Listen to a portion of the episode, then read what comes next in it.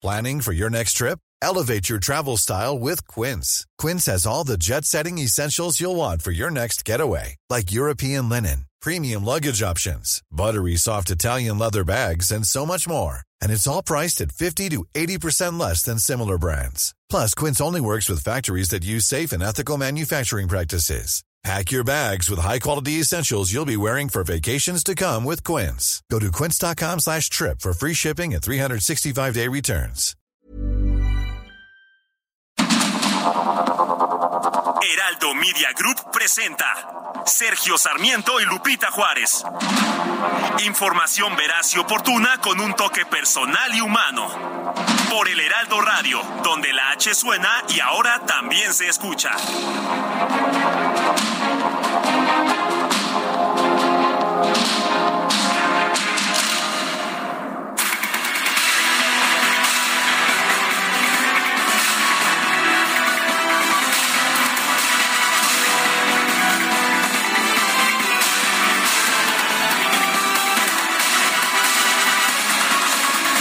Secretaría de Seguridad y Protección Ciudadana informó que fueron detenidos 17 presuntos responsables de los hechos violentos que se registraron el viernes en Tijuana, Mexicali, Ensenada y playas de Rosarito.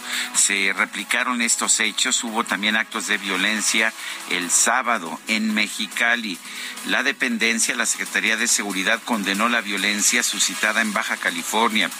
Ante los hechos registrados ayer en Tijuana y otros lugares de la entidad, se actuó de manera inmediata en coordinación con el gobierno estatal para la detención y sanción de los responsables. Del total de detenidos, siete fueron en Tijuana, cuatro en Rosarito, cuatro en Mexicali y dos en Ensenada. De esos tres son identificados como integrantes del cártel Jalisco Nueva Generación, dos hombres y una mujer. El lesionado fue un chofer de autobús en Mexicali. En la entidad se registró la quema de vehículos de transporte público y particulares por parte de civiles. En total, 14 eventos se suscitaron en Tijuana cuatro en Ensenada, tres en Tecate, dos en Mexicali y tres en playas de Rosarito. Yo me encontraba en esos momentos en Ensenada, estaba yo de hecho comiendo en el puerto de Ensenada.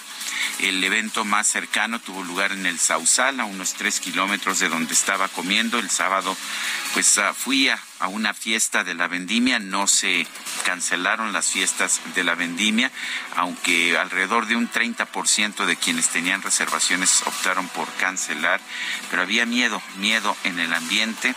Afortunadamente ese miedo no fue suficiente para que pues la gente dejara de salir, aunque puedo decirle que los centros comerciales, eh, la ciudad de Tijuana, la ciudad de Ensenada, el, el sábado y el domingo pues se encontraban mucho más vacías de lo que es común los fines de semana. Son las 7 de la mañana con 3 minutos, 7 con 3.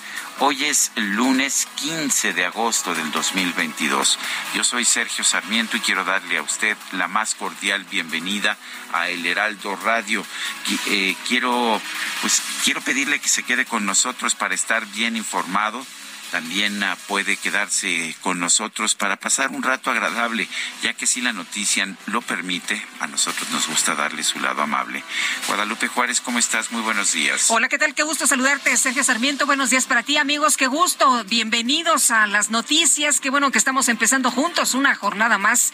Pues estoy sorprendida, preocupada, por eh, supuesto, como muchas personas, esperando cuál es la reacción y cuáles van a ser las medidas, ¿no? A partir de esto que hemos visto durante el viernes, sábado, eh, parte del domingo incluso, que ha ocurrido en prácticamente diferentes partes de la República Mexicana, Jalisco, Guanajuato, ahora Baja California. Y bueno, pues también sorprendida por algunas declaraciones, la de Montserrat Caballero, alcaldesa de Tijuana, que le dijo a los delincuentes en un mensaje que le cobren piso a quienes no les pagaron y todo el mundo se sorprendió con esta declaración. Estaremos platicando con ella, pues para tratar de entender qué qué fue exactamente a lo que se refirió, qué fue lo que quiso decir con esta declaración.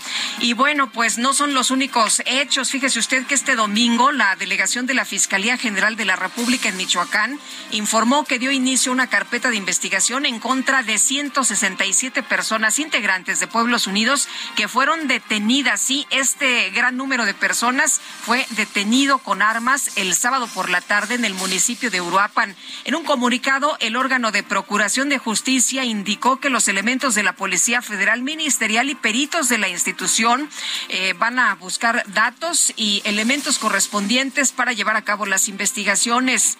Elementos estatales y federales interceptaron un convoy compuesto por 25 vehículos con hombres fuertemente armados, el cual se dirigía el sábado por la tarde hacia Uruapan con la intención de generar violencia. En el operativo para interceptar el convoy a la altura de la comunidad de Tiamba, en Uruapan, participaron elementos de la Guardia Civil de Michoacán, de la Guardia Nacional y del Ejército. Se precisó que durante la acción, además del aseguramiento de las personas, fueron decomisadas armas de fuego de diversos calibres, vehículos, dos de ellos blindados, dos granadas y dos lanzagranadas. Por cierto que una detención de varios elementos, alrededor de 27 elementos de la Guardia Nacional que después, dijo el gobernador, fueron liberados. La Sedena apuntó que la intercepción del numeroso convoy y la detención de las 167 personas armadas se logró gracias a las labores de inteligencia y a la coordinación interinstitucional.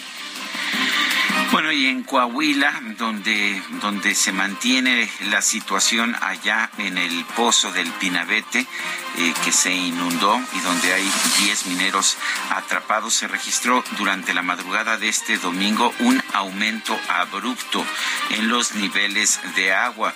Los ingenieros están, estaban evaluando la situación y la causa del nuevo ingreso de agua a la mina, pero este, pues esta nueva inundación ha impedido que se mantengan los trabajos de rescate que se puedan realizar. Eh, los niveles de agua a las 8 de la mañana registraban un nivel en los tirantes, en el pozo 2 de 12.92 metros, en el pozo 3 de 15.51 y en el pozo 4 de 12.56. Se diseña una nueva estrategia por parte de los ingenieros especialistas de Mimosa, Servicio Geológico Nacional y la Universidad Autónoma de Nuevo León que permita con nuevos datos realizar las acciones para la extracción del agua que se encuentra en la mina El Pinabetes, lo que señaló un comunicado de, de prensa. Los familiares de los 10 mineros que permanecen atrapados en esta mina que se colapsó hace 10 días en el estado de Coahuila, pidieron el sábado 13 de agosto la ayuda e intervención de rescatistas extranjeros y criticaron la actuación de los especialistas mexicanos. Son las 7 de la mañana con 7 minutos.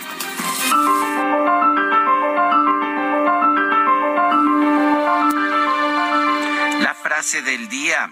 El propósito del terrorismo no radica solo en el acto violento, sino en producir terror. Tony Blair.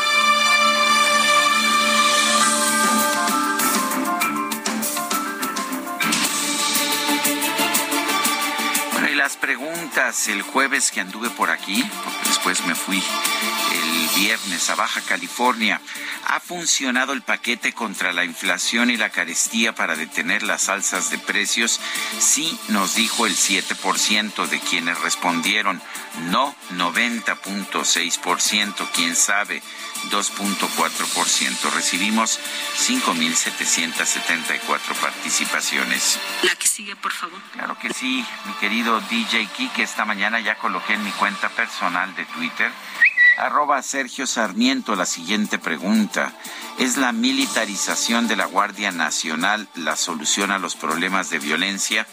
Nos dice que sí el 3.1%, que no 93.2%. ¿Quién sabe 3.7%? En 37 minutos hemos recibido 703 votos destacadas de El Heraldo de México.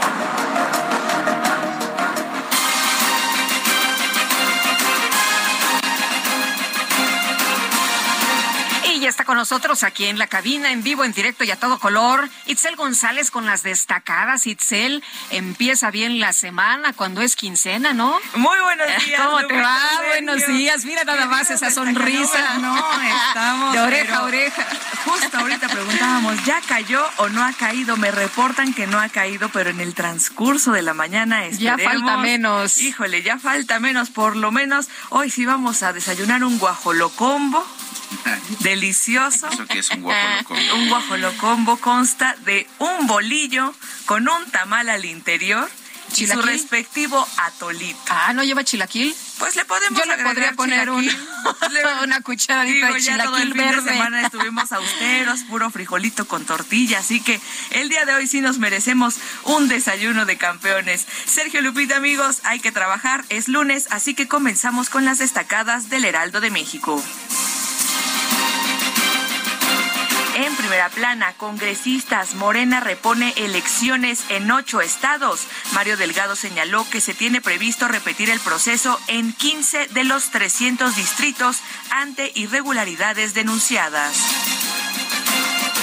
País con agua UNAM sin tratar 43% de las aguas residuales. El panorama es incierto ante las condiciones adversas de las plantas. Ciudad de México, ante falta de lluvias, da inicio recorte de agua. 12 alcaldías verán afectado el suministro de líquido de acuerdo al SACMEX. Estados, Valle de Bravo, alerta por presa. Activistas y trabajadores urgen sanear afluente ante altos niveles de contaminación.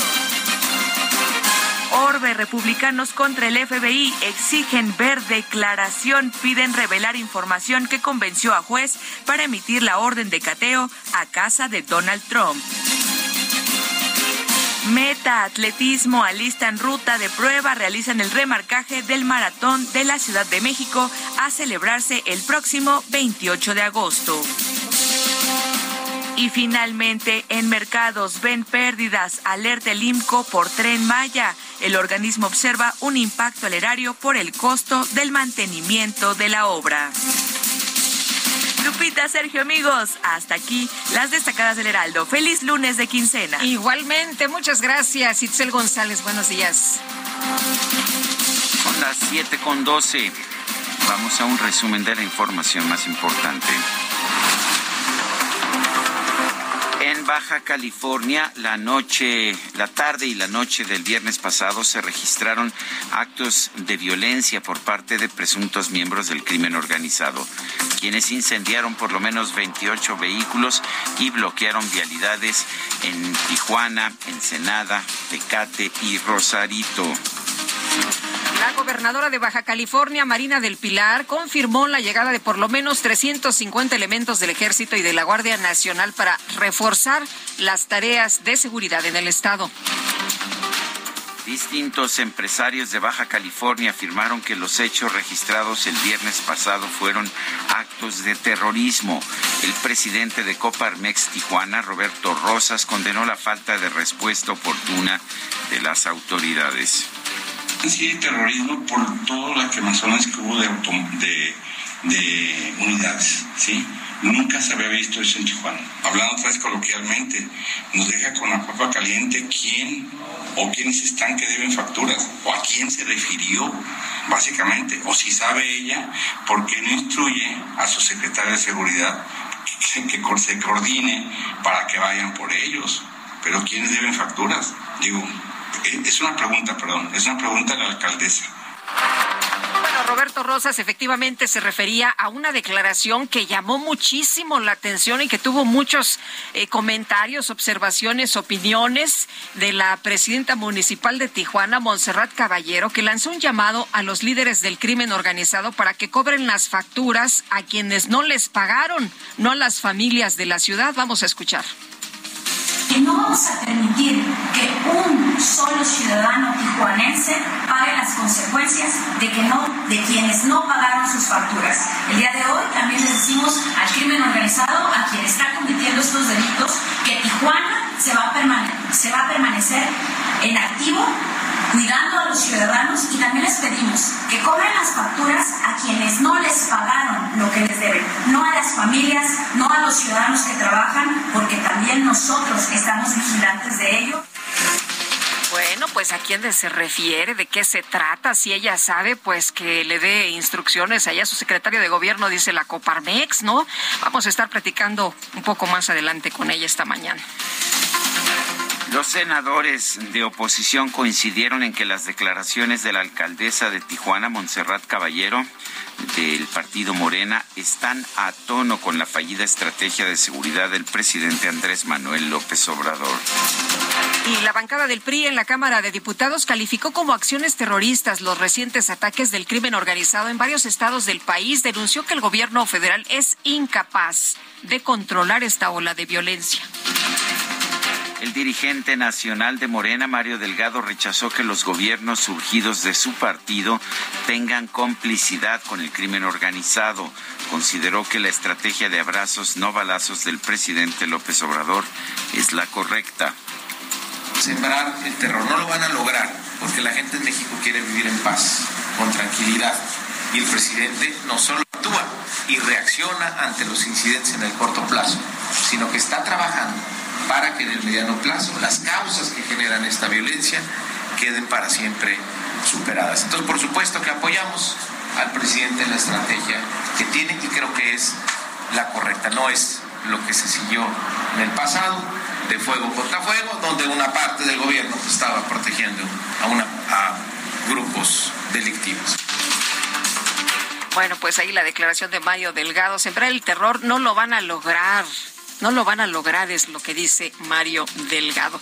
Bueno, pues por otra parte, en Michoacán el ejército, la Guardia Nacional y la Policía Estatal detuvieron a 167 personas armadas vinculadas a la autodefensa Pueblos Unidos, los cuales realizaban un bloqueo en la autopista siglo XXI para exigir la liberación de sus compañeros detenidos. El gobernador de Michoacán, el morenista Alfredo Ramírez Bedoya, aseguró que las personas armadas que fueron detenidas este fin de semana pretendían desestabilizar al Estado.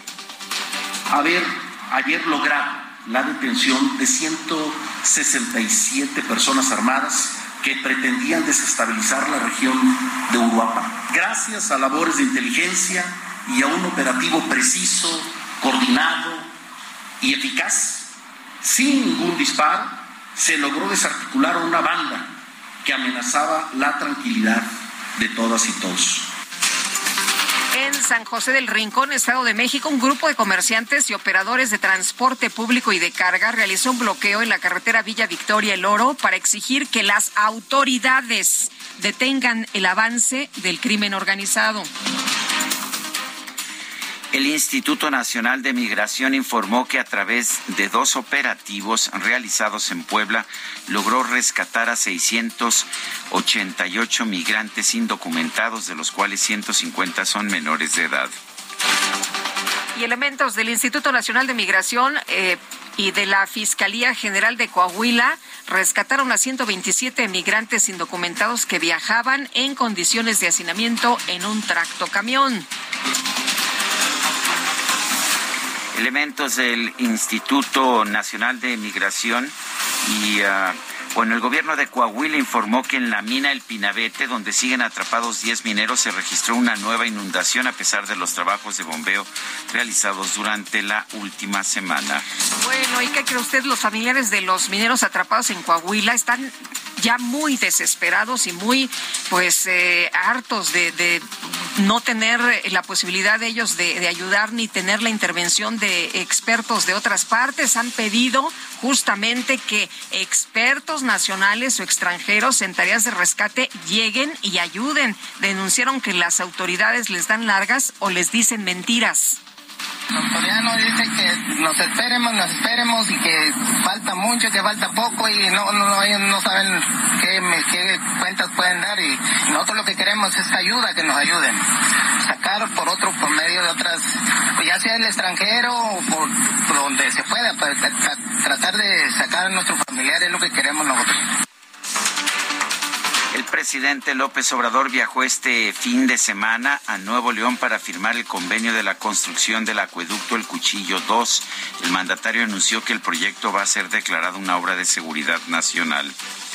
¿Cuándo vamos a iniciar esta obra? La construcción de más de 100 kilómetros de acueducto la semana próxima. Vamos a iniciar. Es una obra prioritaria que consideramos de seguridad nacional. El gobernador de Nuevo León, Samuel García, afirmó que con el acueducto El Cuchillo, la conclusión de la presa Libertad y la perforación de 29 pozos profundos se va a resolver el problema de escasez de agua para los próximos 8 o 10 años. Para buscar 29 pozos profundos que de aquí a diciembre debemos tener la mayoría ya funcionando, que nos pueden dar otro tanto de 2.000 litros por segundo y sin duda, pues el proyecto estrella de hoy, el Cuchillo 2, que nos va a abastecer de 5 mil litros adicionales. El sistema de aguas de la Ciudad de México informó que ante los bajos niveles que presentan las presas del sistema Cutzamala, a partir de hoy se va a reducir el suministro de agua potable en 12 alcaldías. El presidente de la Cámara de Diputados, Sergio Gutiérrez, encabezó un evento en Minatitlán, Veracruz, para presentar un informe sobre su trabajo legislativo. No crea que ande en campaña, no, nada más fue a presentar su informe. Fue recibido con gritos de Gobernador, gobernador. Es la primera vez en la historia que un minatitleco preside la Cámara de Diputados. Primera vez en la historia. Para mí es un orgullo, una satisfacción y un gran compromiso. Porque tuvimos sobre las espaldas la responsabilidad de acompañar, de acompañar a nuestro presidente Andrés Manuel López Obrador en la transformación que está encabezando. Pues no la tiene fácil, ¿no? Está ahí Rocío Nale, también la quiere en Veracruz, también quiere llegar al gobierno de esa entidad. A ver qué pasa. El Tribunal Electoral de Tamaulipas declaró infundados los reclamos del PAN en contra del triunfo del abanderado de Morena al gobierno del Estado, Américo Villarreal, por la presunta injerencia del crimen organizado en las elecciones del pasado 5 de junio. Y el consejero presidente del INE, Lorenzo Córdoba, llamó a los legisladores a realizar un análisis serio y objetivo para diseñar una reforma electoral sin filias ni fobias. Una buena reforma que sirva para mejorar el sistema que hoy tenemos y que funciona y funciona muy bien, que mantenga la línea progresiva, gradual y evolutiva de nuestra democracia y que amplíe los derechos políticos de la ciudadanía, solo será posible si parte de un análisis serio, objetivo y cierto sobre el modelo vigente, en donde se tomen decisiones con la cabeza, no con el estómago, a partir de información y diagnósticos serios, claros y abiertos, y no a partir de filias y fobias, o peor aún, de rencores personales. En un comunicado conjunto, los gobiernos de México, Argentina, Ecuador y Bolivia expresaron su respaldo al presidente del Perú, Pedro Castillo, quien enfrenta una nueva investigación por irregularidades en la licitación de obras. La Organización de Estados Americanos condenó el hostigamiento del gobierno de Nicaragua contra la Iglesia Católica, el cierre forzado de organizaciones no gubernamentales y la persecución a la prensa en ese país. La resolución tuvo cuatro abstenciones de Bolivia, El Salvador, Honduras y México. El presidente de Ecuador, Guillermo Lazo, decretó un estado de excepción en Guayaquil debido a una explosión que dejó cinco muertos y 17 heridos, presuntamente ocasionada por un atentado del crimen organizado. Y la madrugada del domingo pasado, un hombre estrelló su automóvil contra una barricada cerca del Capitolio de los Estados Unidos, realizó disparos al aire y después se quitó la vida. Una delegación de cinco legisladores estadounidenses, encabezada por el senador demócrata Ed Markey, llegó este fin de semana a Taiwán para reunirse con los líderes de la isla. Bueno, en información de los deportes, el tenista español Pablo Carreño se proclamó campeón del, del Masters de Canadá. Son las 7 de la mañana con 23 minutos.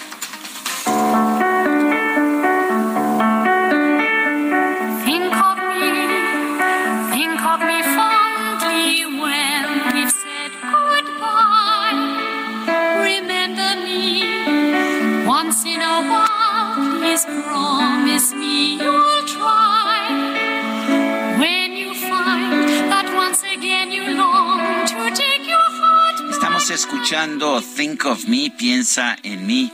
La interpretación es de Sarah Brightman. Esta es una de las canciones más populares del Fantasma de la Ópera en que participó Sarah Brightman. Ayer cumplió años. La vamos a estar escuchando el día de hoy.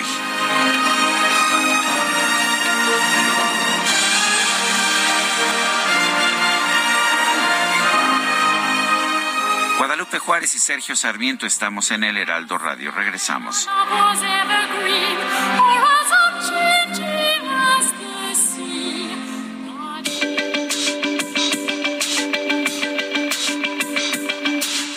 Sarmiento y Lupita Juárez quieren conocer tu opinión, tus comentarios o simplemente envía un saludo para hacer más cálida esta mañana. Envía tus mensajes al WhatsApp 55 20 10 96 47.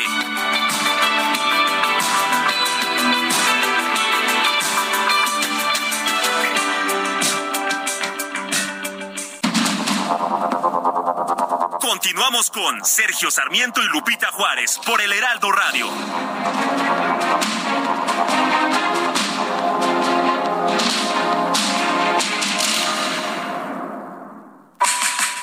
Sé parte de la fiesta del mueble y la decoración en Expo Mueble Internacional, la feria líder en América Latina. Recorre sus 60.000 metros cuadrados y encuentra la más alta calidad, variedad, diseño inmobiliario para hogar, jardín, hotel, restaurantes, para todos. La cita es del 17 al 20 de agosto en Expo Guadalajara. Regístrate sin costo en www.expomuebleinternacional.com.mx. Guadalajara, moda en mueble.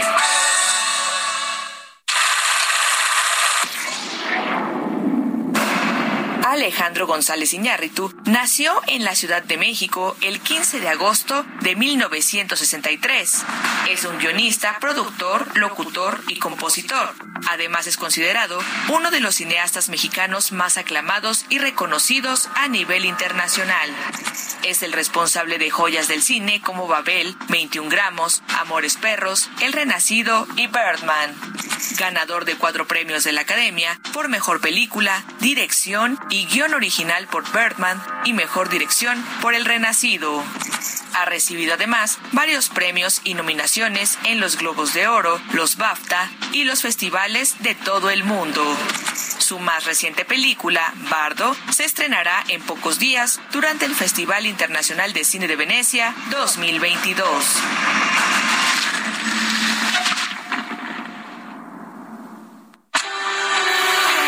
El amor inspira nuestras acciones por México. Reforestando la tierra, reciclando, cuidando el agua, impulsando a las mujeres y generando bienestar en las comunidades. Juntos somos Coca-Cola y contigo el amor multiplica.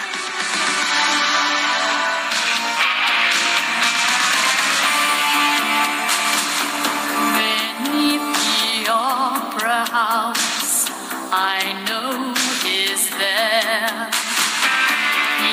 With me on the stage. He's everywhere. And when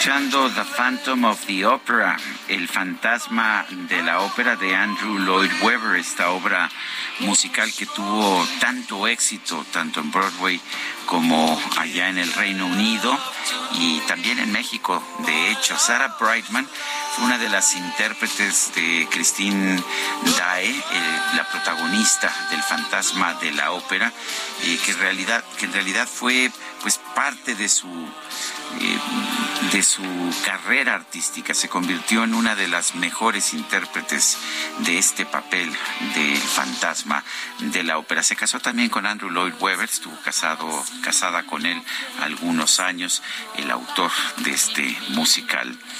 Y me parece esta una, a mí es uno de los musicales que más me gusta, Lupita, creo que a ti también. Me encanta, me gusta muchísimo y bueno, qué, qué bien que hoy estemos disfrutando a Sarah Brightman en este espacio. Oye, Sergio, quiero aprovechar para mandar un abrazo a Patty Conrad y a su hija por la pérdida de su esposo Ernst, un austriaco que amaba México tanto que se quedó a vivir aquí. Eh, me contaba que él había aprendido español con Chava Flores. Muy buen español. Muy buen español y bueno, una persona pues ya sabes, de, estos eh, grandes radioescuchas que, que tenemos. Así que un abrazo a su esposa, a su hija y a sus amigos. Lamentamos mucho esta pérdida. Un abrazo con todo nuestro cariño. Dice otra persona, buenos días, estimados Sergio Sarmiento y Lupita Juárez. Ante los desagradables sucesos de terror ocasionados en diferentes estados de la República por grupos conocidos como el crimen, bien organizado y ante la indiferencia de quienes al tomar el poder político del país prometieron respetar nuestra constitución y hacer guardar las leyes que de ella emanan. Hasta ahora, después de cuatro años, pareciera que estamos siendo gobernados por el sistema de la ley de Herodes. No es posible que una alcaldesa conmine a estos grupos a que sigan cometiendo actos de barbarie. fraternalmente, L. Moreno. Bueno, la alcaldesa dice que no dijo lo que dijo, pero bueno. Eh, dice otra persona, excelente día, qué desafortunado momento para México, terror, miedo, incertidumbre existe en este momento en el país, que claramente está entregado a la delincuencia organizada, donde dice, ¿dónde está nuestro gobierno? ¿Alguien se acuerda que hoy es hace 500 años cayó Tenochtitlán? Saludos, José Juan León. Bueno, el presidente acaba de decir hace unos momentos que hay gobernabilidad, que hay estabilidad, pero que los adversarios tienen intención atención de magnificar las cosas. Así que, don José Juan León, no magnifique las cosas. Agentes, bueno, vamos, adelante Lupita, sí. Bueno, pues eh, vámonos a Michoacán, efectivamente, Sergio, y como tú adelantabas, agentes de la Guardia Civil del Estado encabezaron un aseguramiento con la captura de 167 presuntos integrantes de Pueblos Unidos, quienes bloquearon la autopista siglo XXI. Vamos a, hasta Michoacán, Charbel Lucio nos va a dar información de todo lo que ocurrió, pero también nos va a decir quiénes son estos integrantes de Pueblos Unidos. Charbel, adelante, buenos días.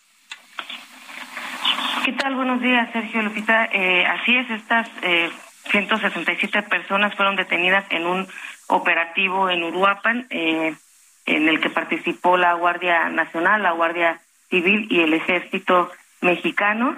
Eh, bueno, estos, estas personas son integrantes del grupo armado Pueblos Unidos, quienes el día sábado intentaron irrumpir en la ciudad de Uruapan. Bueno, esta histórica detención ocurrió cerca de la localidad de Tiamba, eh, donde estas fuerzas de seguridad interceptaron a decenas de camionetas y vehículos que circulaban con personas fuertemente armadas que les repito pretendían eh, pues ingresar a la ciudad de Uruapan para establecerse ahí. Eh, los oficiales lograron evitar la movilización y detuvieron a los 167 personas, a quienes también se les decomisaron cerca de 140 armas cortas y largas, así como 28 vehículos, uno de ellos eh, contaba con blindaje.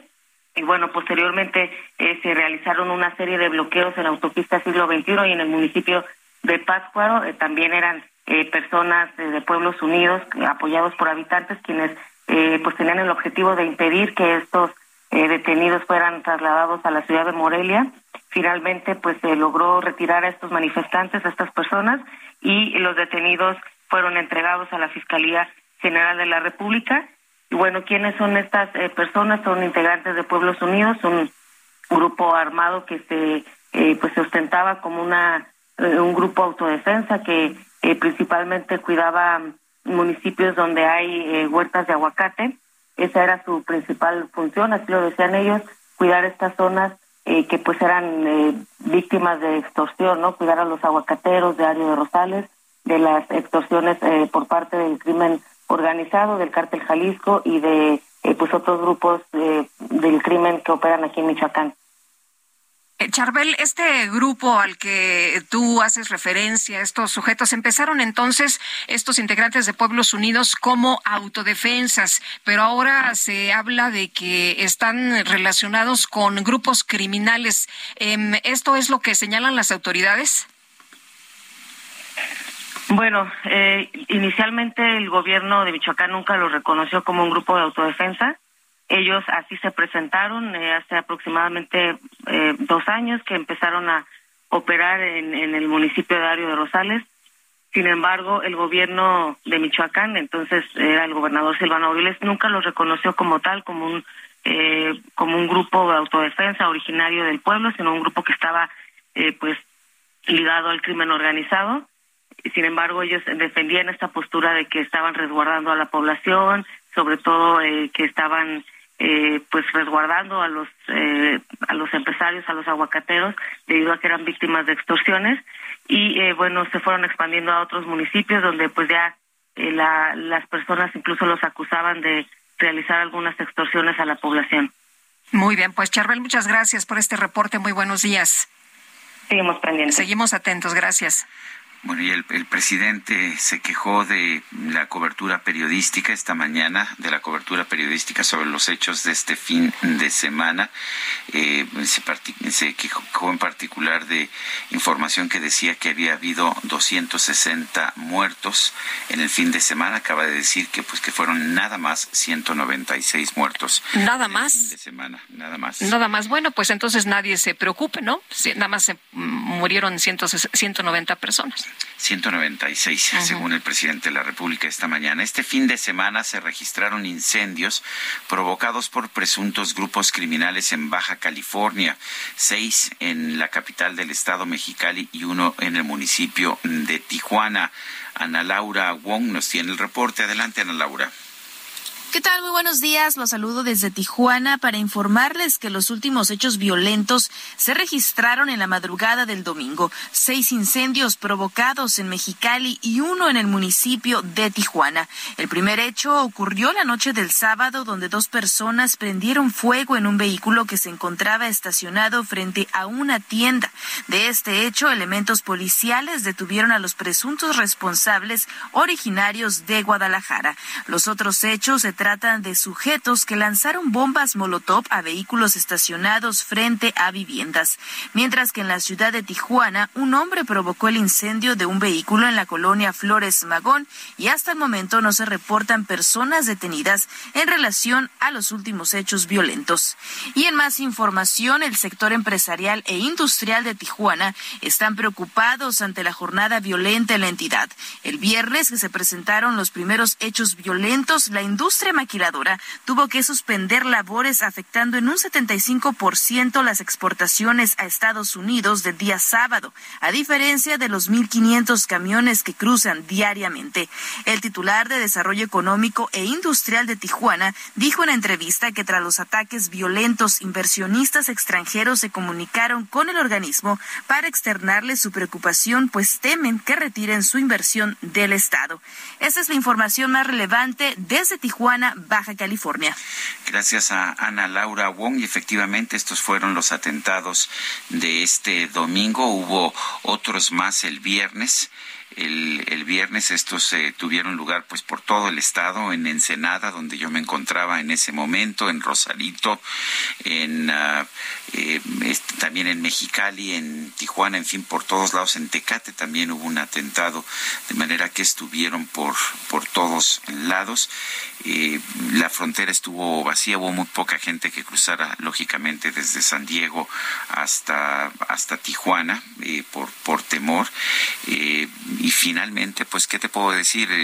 yo fui a una, a una cena de la vendimia en Ensenada, en el Valle de Guadalupe, alrededor de, de un 30% de las personas cancelaron por miedo. Claro. Y al final, pues, estuve muy bien, como, como todo el mundo, siempre se la pasa uno muy bien, y además con una presentación que ofreció Fernando de la Mora, el gran tenor mexicano, en una, en un, pues en un convivio muy pequeño de 100 personas, me pareció maravilloso. De manera que sigue siendo maravilloso este país, sigue siendo maravilloso Baja California, pero había muchísimos eventos pues, ahí en Baja California. Es la, muchísimos es la segunda eventos. semana, el segundo segundo fin de semana de las fiestas de la vendimia es cuando hay precisamente, son las grandes fiestas. Eh, eh, las fiestas de la vendimia se llevan a cabo a lo largo de tres semanas en el mes de agosto y son una fiesta que, que tiene repercusiones. Tiene mucha convocatoria, ¿no? Tiene mucha gente de diferentes partes del mundo. Estaba un festival de música también muy importante. Había, sí. había eh, también carreras de, de, motocicletas, en fin, había la fiesta de la vendimia de Cheto, que, que son de ahí sí van como mil personas, en fin. Ah, eh, es que Tijuana es... Eh, bueno, es en, Ensenada, esto en el Valle. Sí, pero hay muchos lugares, estaba, como dices, Tecate, había, o sea, la, la convocatoria estaba para muchos eventos en distintos municipios. Empezaron las fiestas de la vendimia en Ensenada, pero toda Baja California festeja ya en agosto las fiestas de la vendimia. Oye, y bueno, pues la situación muy compleja, como tú dices, vimos fotografías del fin de semana donde pues las calles lucían vacías. El presidente dice que esto se está magnificando, que como siempre sus adversarios pues le quieren echar más de su de su cosecha de lo que realmente se está viviendo, pero vamos, vamos a escuchar el presidente López Obrador adelantó que este lunes al mediodía se ofrecerán detalles sobre los hechos de violencia registrados este fin de semana y vamos a escuchar parte de lo que comentó. Porque si hubieron estos hechos, hoy precisamente a las 12 del día se va a informar sobre todo lo que sucedió, eh, cuántos eh, perdieron la vida, cuántas personas, que no son los que informa Reforma en estos hechos, cuántos detenidos hay, porque eso también es importante, que se está actuando. Entonces, les van a informar a las 12 del día de todo lo que sucedió, para que no haya eh, manipulación. Y decirle al pueblo de México que estén eh, tranquilos, que hay gobernabilidad, hay estabilidad y al mismo tiempo hay eh, un interés de nuestros adversarios, los conservadores, de magnificar las cosas, de hacer periodismo amarillista, sensacionalista. Bueno, pues ahí está la posición del presidente López Obrador. Pues sí, Sergio. Bueno, este y, seguimos, ¿no? Seguimos con, con, más temas. Bueno, en el Estado de México, en San José del Rincón, se prendió fuego a una patrulla y fue incendiado un aserradero. Estos fueron, esto fue parte de una serie de protestas de víctimas del crimen organizado. Gerardo García nos tiene el reporte. Adelante, Gerardo. Muy buenos días, Sergio Lupita. Ante el hartazgo social de ser víctimas de la delincuencia, pobladores de San José del Rincón al norte del Estado de México tomaron el control del municipio y prendieron fuego una patrulla y diversas propiedades, entre ellas una casa, un aserradero y una mueblería de la alcaldesa Ana María Vázquez Carmona. La rebelión inició a las 10 horas del el domingo y comenzó con el bloqueo de la carretera El Oro Villa Victoria, así como la vialidad eh, de San José del Rincón Carmona. Mediante diversos videos y fotografías compartidos en redes sociales se supo de la demanda de los habitantes del municipio del norte. Si bien pidieron la presencia de la Guardia Nacional cuando comenzó la movilización, cinco elementos de dicho grupo de élite fueron corridos. A la resistencia acudieron alrededor de 300 personas quienes se concentraron en las inmediaciones de un módulo de la Policía Estatal, vandalizaron el inmueble y quemaron una patrulla y retuvieron al menos dos elementos que tuvieron que ser rescatados. Los inconformes denunciaron que integrantes del crimen organizado cometen extorsiones, secuestro y cobran derecho de piso sin que las autoridades hagan algo, aunque recalcaron que ya no tienen miedo y si es necesario también los estarán enfrentando. En la protesta exigieron también la destitución del titular de seguridad eh, municipal, Arturo Roldán, y el reforzamiento de seguridad en la zona para regresar la tranquilidad del municipio. El control de esta demarcación ubicada al norte del Estado de México la tuvieron los pobladores hasta la noche de ayer y los que participaban en esta protesta incluso eh, pedían identificación para transitar por la demarcación. En tanto, vía eh, comunicación social, la Secretaría de Seguridad destacó el arribo más de 300 elementos para tomar el control de la situación. El reporte desde el Estado de México. Gerardo García, muchísimas gracias. Buenos días. Son las 7:48. En Soriana, compra uno y lleve el segundo al 70% de descuento en medicina ética, cosméticos Maybelline, L'Oreal, centro de afeitado Gillette y pañales Huggies All Around. Sí, lleve el segundo al 70% de descuento. Soriana, la de todos los mexicanos. Agosto 15, excepto Nodrim y genéricos. Aplican restricciones. Bueno, y tras el asesinato de la médico patóloga Alejandra Zárate Osorno, el Colegio de la Asociación Mexicana de Patólogos nos envió un comunicado en el que exige al gobierno condiciones adecuadas de seguridad para los médicos y que el caso no quede impune. No queremos vivir con miedo y exigimos que este hecho no quede impune como otros tantos, ni un médico más. Esto fue lo que pues suscribieron a través de un comunicado y bueno, pues ya eh, es uno de los de los temas que más preocupan este asesinato de médicos en el país. Se publicó hace unos días que el cadáver de la doctora fue encontrado en calles de la alcaldía Miguel Hidalgo de la Ciudad de México el 12 de agosto a bordo de una camioneta cura. Según las primeras indagatorias, la médica de 63 años, quien trabajaba en el Hospital Español, desapareció un día antes al salir a trabajar. El colegio y la Asociación Mexicana de Patólogos lamentó y condenó este fallecimiento. Y bueno, lo que dicen los médicos es que aquel que salva una vida es como si salvara un universo entero, reza un dicho de la tradición judía. Pues bien, ante lo ocurrido a la doctora Zárate, podemos afirmar en correspondencia que quien le arrebata la vida a un semejante es como si matara a quienes esa persona brindó su amor, su cariño y su vocación de servicio. Así nos sentimos hoy quienes la conocimos, más cerca de la muerte, llenos de rabia y de dolor. No permitamos que nos sigan privando de la verdad, la belleza y la bondad encarnadas en las vidas de personas como nuestra colega y amiga la doctora Alejandra Zárate Osorno. Que descanse en paz.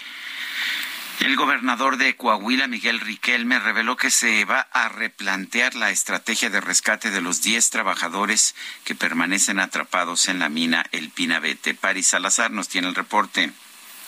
Buenos días, Sergio Lupita. El gobernador de Coahuila, Miguel Riquelme, reveló que el gobierno de México replanteará la estrategia de rescate de los 10 trabajadores que permanecen atrapados en la mina de Pinavente en Sabinas, Coahuila. Detalló que se va a barrenar y taponar la mina La Concha para evitar que se filtre el agua a la mina El Pinavente y los tres pozos donde podrían estar los mineros atrapados. También en la parte de atrás de la mina Conchas se va, se va a empezar a, trabajar, a barrenar y a, y a trabajar en esa, en esa parte para tratar de taponear el ingreso que se, sostiene por parte de los ingenieros, viene eh, los volúmenes de agua de la mina Conchas hacia, hacia, la mina El Pinabet, una, una mina mucho más grande, inundada. El gobernador Miguel Requelme reveló que aumentaron los niveles de agua en el Pozo 2, que pasaron de 12 a 20 metros, por lo que también se aumentará la extracción de agua con bombas de mayor caballaje. Sergio Lupita, esa es la información. Bueno, Paris Salazar, gracias por este reporte. Bueno, y esta mañana Laura Velázquez, la Coordinadora Nacional de Protección Civil, confirmó que se registró el ingreso súbito de agua de la mina Conchas Norte, lo que ha obligado a frenar las actividades en la mina de Sabinas, Coahuila. Vamos a escuchar. Este importante abatimiento de los pozos se vio afectado el día de ayer, aproximadamente a las 5.45 de la mañana, por un ingreso súbito de agua proveniente de la mina Las Conchas Norte, por la posible liberación de agua acumulada en un cañón. Es decir, señor presidente, nosotros a las 4 de la mañana teníamos un metro treinta centímetros del nivel del agua y nos estábamos preparando para entrar por el pozo 2. Pero este ingreso súbito hizo detener toda eh, la, el plan que se tenía de ingreso y se tuvo que dar paso a otro plan. Bueno, pues ahí lo que ha dicho la Coordinadora Nacional de Protección Civil, el asunto es que pues ya se cumplen el miércoles del próximo miércoles dos semanas de que están atrapados ahí los mineros. El presidente López Obrador confirmó hoy que no se dejará de trabajar para lograr el rescate de los mineros de Coahuila. Vamos a escuchar. Tenemos que continuar con el rescate de los mineros. Íbamos bien, desgraciadamente eh, se colapsó aún más la mina, sobre todo se amplió un boquete de agua de la mina vecina y ya cuando estábamos achicando el agua de la mina de carbón donde están los 10 eh, mineros atrapados. Eh, de nuevo se nos volvieron a incrementar los volúmenes de agua.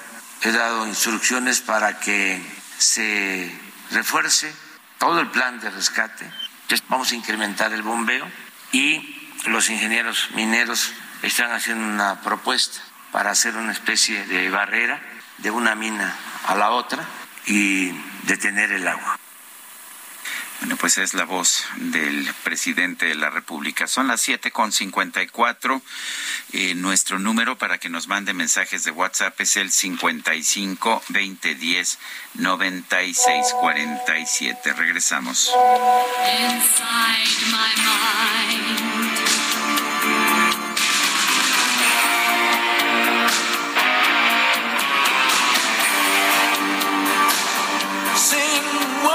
again with me.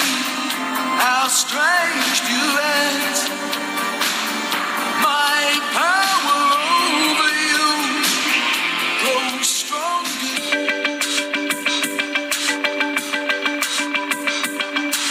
Sarmiento y Lupita Juárez quieren conocer tu opinión, tus comentarios o simplemente envía un saludo para ser más cálida esta mañana.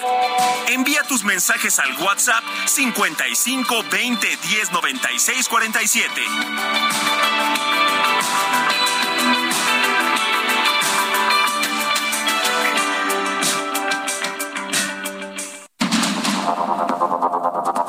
Continuamos con Sergio Sarmiento y Lupita Juárez por el Heraldo Radio.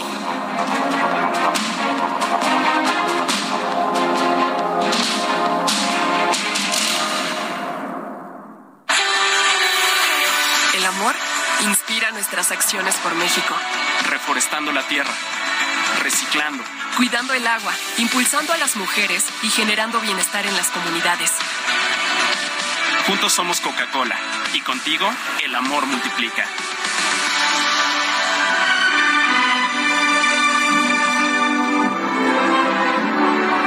Quando sono solo sogno all'orizzonte mancano le parole Sì lo so che non c'è luce in una stanza quando manca il sole Se non ci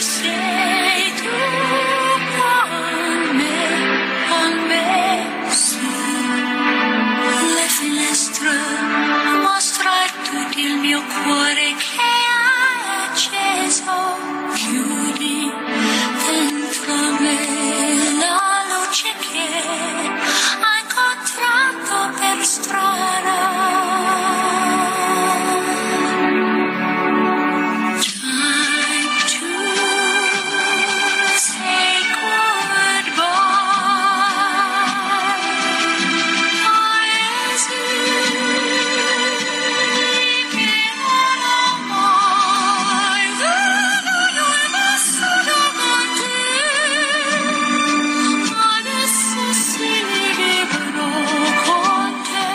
Escuchando música interpretada por Sarah Brightman. Esta me parece una preciosidad de interpretación.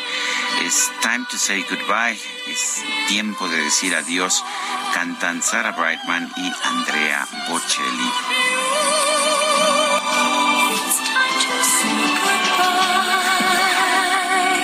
Quando sei lontana sogno all'orizzonte manca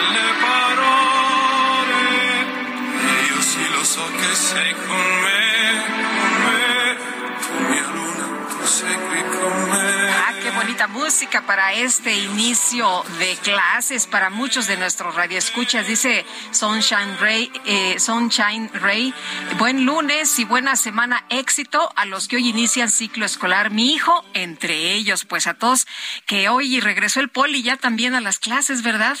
Bueno, pues mucho éxito, chavos, mucho éxito. Bueno, nos dice otra persona que habría la posibilidad, pensando en el extremo de la maldad, que el aumento de la violencia en el país, que AMLO declare el estado de excepción para así afianzar su proyecto. Bernardo nos pregunta eso, pues la verdad ah, no lo sé, sería, me parece, ilegal. Eh, nos dice otra persona, admirados Sergio y Lupita, íbamos bien en el rescate, le dijo la mosca al buey. Y qué exagerados, nomás hubo 196 muertos. Y nos dice, hay gobernabilidad. Sí, pero en Dinamarca, Abraham Álvarez de Santa Rosa, me voy a robar esa frase, se me hace. Sí, hay gobernabilidad, pero en Dinamarca. Son las 8 de la mañana con cuatro minutos. Pronóstico del tiempo con Sergio Sarmiento y Lupita Juárez.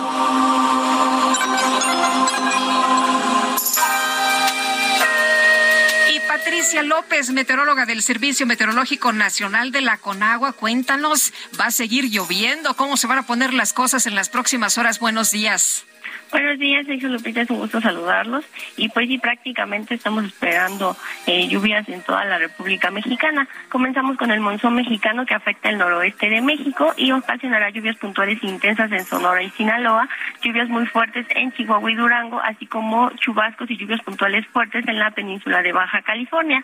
También tenemos una circulación de baja presión sobre el noreste y norte del territorio nacional y esta generará lluvias puntuales intensas en los estados de Coahuila, Nuevo León, Tamaulipas, y San Luis Potosí. Hay que tener precaución ya que estas lluvias podrían ocasionar el incremento en los niveles de ríos y arroyos, inundaciones y deslaves.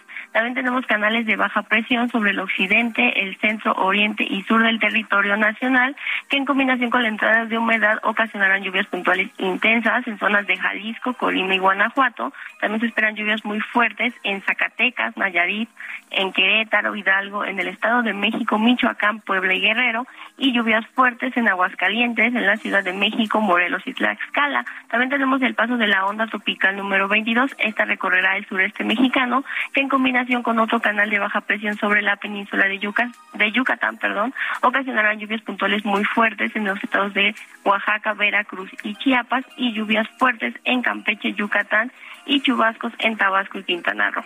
Bueno, también les comento que se mantendrá el ambiente vespertino caluroso a muy caluroso sobre entidades del noroeste del país, con lluvias, eh, con temperaturas, perdón, que pudieran superar los 40 grados Celsius en Baja California y Sonora. Eh, este es el reporte, se hizo Lupita desde el Servicio Meteorológico Nacional. Muy bien, Pati, muchas gracias. Buenos días. Buenos días, hasta luego.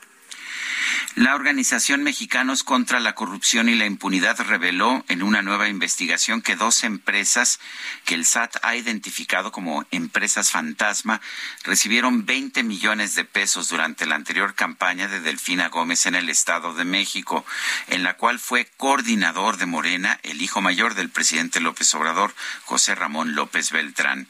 Vanessa Cisneros es periodista de investigación de Mexicanos contra la Corrupción y la Impunidad. Cisneros gracias por tomar nuestra llamada. Cuéntanos qué han encontrado y, pues quién, quién realmente autorizó esos, uh, pues esos tratos con estas empresas fantasma.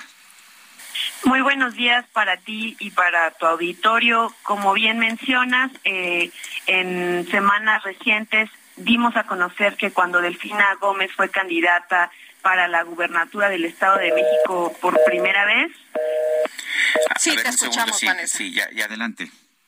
Sí, por primera vez se contrataron a dos empresas que el SAT declaró como fantasmas o factureras y les pagaron 20 millones de pesos para servicios de mítines y otros servicios. Como bien mencionabas también, eh, durante esa primera campaña, el coordinador de Morena para la elección en la entidad fue el hijo del presidente José Ramón López Beltrán. Eh, como contexto, bueno, el, pasado 5 de agosto de este año, eh, el presidente nombró de nueva cuenta a Delfina como candidata para la gubernatura. Eh, las empresas en cuestión que fueron contratadas por el equipo de Delfina cuando fue por primera vez candidata son Servicios Logísticos HMC Negrete y Servitransportadora Turística Olmeca. La primera de ellas recibió 15 millones de pesos, por supuesto, servicios en mítines de Morena, y bueno, la segunda recibió casi 5 millones de pesos para transportar a simpatizantes a actividades proselitistas de eh, la entonces candidata. Eh, cabe destacar que eh, durante esa campaña, esa primera campaña, el hijo del presidente se dedicaba justo a, recorrer a pie o a vehículo los distintos municipios del Estado de México, eh, promoviendo el voto con la gente directamente en diversas colonias y comunidades y también eh, pues creó parte de la estructura electoral de apoyo a Delfina que bueno después sería de eh, de apoyo también para la campaña presidencial de, de, su padre.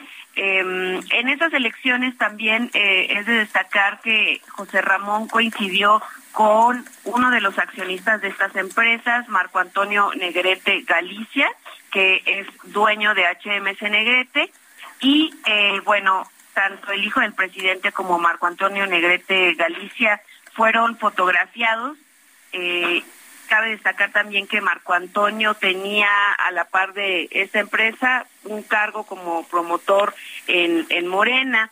También eh, mencionar que eh, Rodrigo Violante, quien eh, ahora se desempeña como funcionario en la presidencia, también fue parte de esta empresa HMC Negrete y también era promotor de Morena. Por otro lado, la empresa servitransportadora turística Olmeca eh, fue vinculada por eh, la autoridad electoral eh, con el cobro de diezmos a trabajadores de Texcoco cuando Delfina fue alcaldesa. Eso porque Francisco López Miranda, uno de sus accionistas, fue beneficiario, perdón, de varios cheques que fueron expedidos por la alcaldía de Texcoco. Y bueno, em, para dar un poco más de contexto de esta última empresa, la autoridad electoral eh, logró demostrar que una porción de las retenciones que se le hizo a trabajadores de Texcoco cuando Delfina estaba al mando de ese municipio eh, fueron a dar al, al partido de Morena.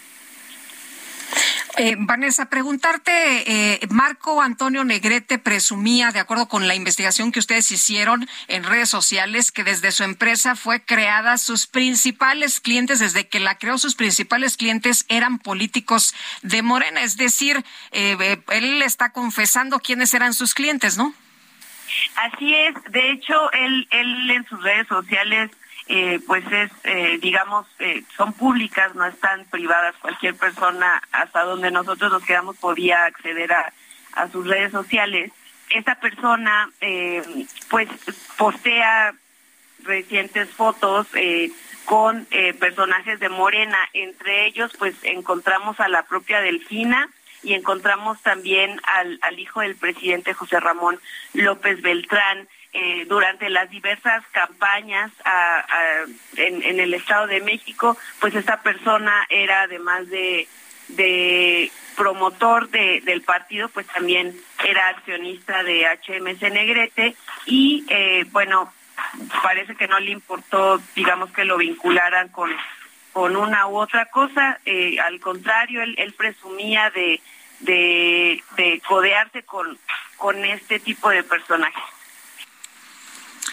Bueno, pues yo quiero, yo quiero agradecerte, eh, Vanessa Cisneros, periodista de investigación de Mexicanos contra la Corrupción y la Impunidad, el haber conversado con nosotros esta mañana. Gracias a ustedes y que tengan un excelente día. Muchas gracias. Buenos días. Y de último momento, la maestra Leticia Ramírez ha sido designada por el presidente Andrés Manuel López Obrador como nueva secretaria de Educación Pública Federal. Y bueno, pues eh, Leticia Ramírez Amaya eh, eh, era hasta hace unos momentos la directora de Atención Ciudadana ahí de la, de la presidencia. Pero vamos a escuchar lo que dijo el presidente López Obrador. Quiero aprovechar para presentarles a quien va a sustituir a la maestra Delfín. Se trata de otra maestra, también, Leticia Ramírez, que está aquí.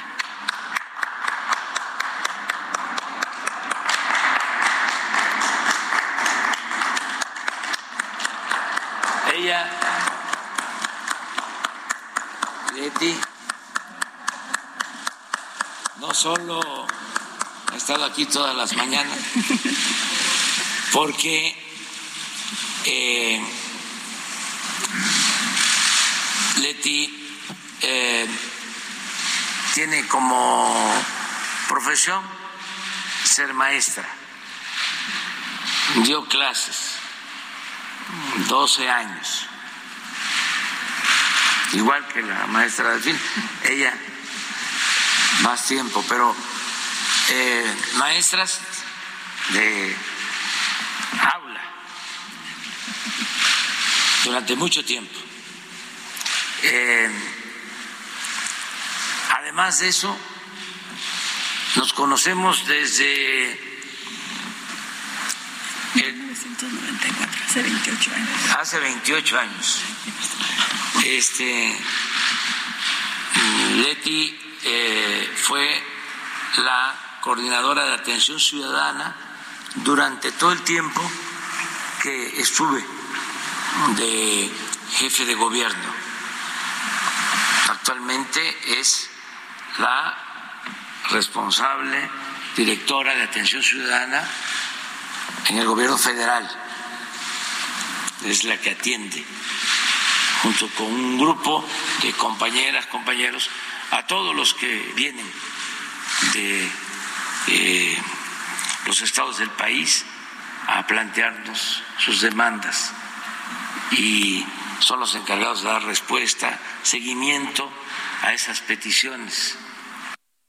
Bueno, pues hay dos ventajas de Leticia Ramírez Amaya, ¿no? Una, que mm, pues es maestra y la otra que conoce al presidente desde hace 28 años. Sí, pero pues lo que ha hecho en realidad durante este sexenio y durante el sexenio en que estuvo como jefe de gobierno es dar atención a las demandas ciudadanas. Le tocaba recibir las protestas, eso es lo que hacía. No se conoce que tenga de hecho algún tipo de experiencia en materia eh, ya además de haber sido maestra, pero de investigación sobre el tema, de conocimiento sobre el tema de la educación pública en nuestro país. Quizás por eso mismo la escogió el presidente, porque no tiene experiencia fuera del hecho de que sí fue maestra. Son las ocho de la mañana con quince minutos. Vamos con el Químico Guerra. El Químico Guerra, con Sergio Sarmiento y Lupita Juárez. Químico Guerra, ¿qué nos tienes esta mañana? Adelante. Pues iniciando la semana en Ámsterdam, estoy aquí en un canal, el Kaisersgracht, uno de los muchos canales eh, que cruzan Amsterdam, porque no me resistí la tentación, Sergio Lupita, de conocer más de cerca esta gran planta eh, hidrolizadora, del planta de electrólisis de hidrógeno verde de 200 megawatts, que ya comenté en este espacio ya dos veces con ustedes, que va a ser la más grande del mundo, pero que está siendo ya construida a pasos acelerados, basando su módulo de electrólisis de agua alcalina de 20 megawatts a gran escala, la más grande del mundo, pero también como les comenté, lo más chistoso es que está siendo financiada por una empresa petrolera, la Shell, la Dutch Shell, que es precisamente holandesa, pero esto indica cómo están ya estos grandes consorcios planeando el futuro. Sabemos que las grandes empresas exitosas que se adelantan precisamente a sus tiempos son las que tienen planeaciones de 20, 30, a veces hasta 50 años, ¿no? Que ya tienen eh, asegurados sus mercados, pero que saben hacia dónde va a ir el mundo y en este caso, pues Shell nos está diciendo vamos hacia el hidrógeno, y ya están invirtiendo en esta planta que es eh, prácticamente la más grande del mundo que está anunciada. Según las previsiones de las dos compañías, Shell y la compañía hidrolizadora, el primer trabajo de construcción de los electrolizadores eh, ya está muy avanzado y se espera el inicio de la producción para el 2024. Se va a alimentar con un parque eólico marino de nada más y nada menos, fíjese, de 759 megawatts, con 69 aerogeneradores de la empresa alemana Siemens de 11 megawatts cada aerogenerador. O sea, un molino produce 11 millones de watts. Cuando empecé yo a platicar con ustedes ya hace algunos años, pues los más grandes eran, ¿se acuerdan cuando llegamos al un megawatt, que lo anuncié así con fanfarrias aquí en nuestro programa, habíamos llegado ya los seres humanos a aerogeneradores de un megawatt.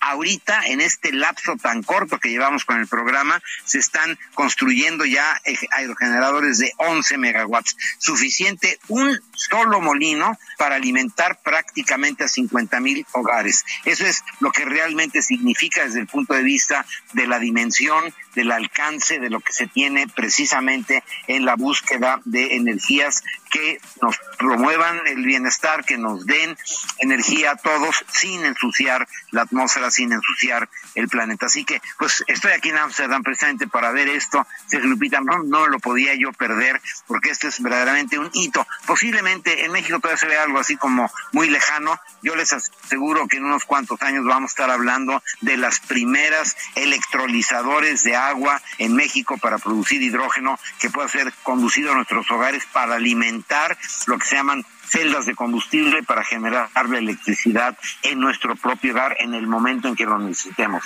Sergio Lupita. Pues Químico Guerra, qué bueno que andas por allá, qué bueno que estás viendo estos molinos, estos nuevos molinos que son quizás el futuro. Te mando un fuerte abrazo. Igualmente, también para ti, Lupita, buen inicio de semana. Gracias, Químico, buenos días. Y vámonos a los especiales, ¿no? Los especiales de la silla rota.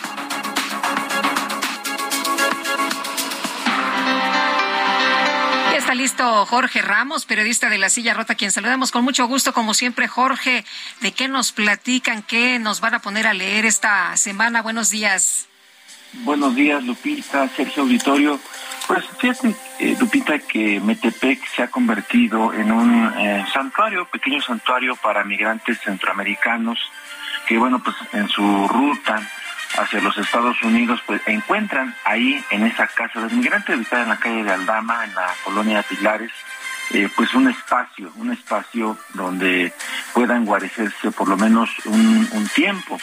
Eh, pero fíjate que además del, del, problema que están enfrentando esta casa de migrantes, que es eh, pues la falta de recursos para atender a la cada vez más numerosa población que les llega ahí eh, traemos testimonios, Lupita, que invitamos a que lean en la silla rota, traemos testimonios de migrantes que nos hablan de su drama, de cómo pues han venido huyendo de la violencia, algunos eh, nos cuentan que fueron baleados, eh, que incluso intentaron rematarlo en el hospital, huyó y bueno pues ahora se encuentran frente a otro problema acá en México que es la discriminación. Así que los invitamos a que lean este especial en torno a la situación que están viviendo los inmigrantes en este, en este sitio allí en el Estado de México, Lupita. Muchas gracias, Jorge. Muy buenos días. Muy buenos días. Bueno, son las 8 de la mañana con 21 minutos.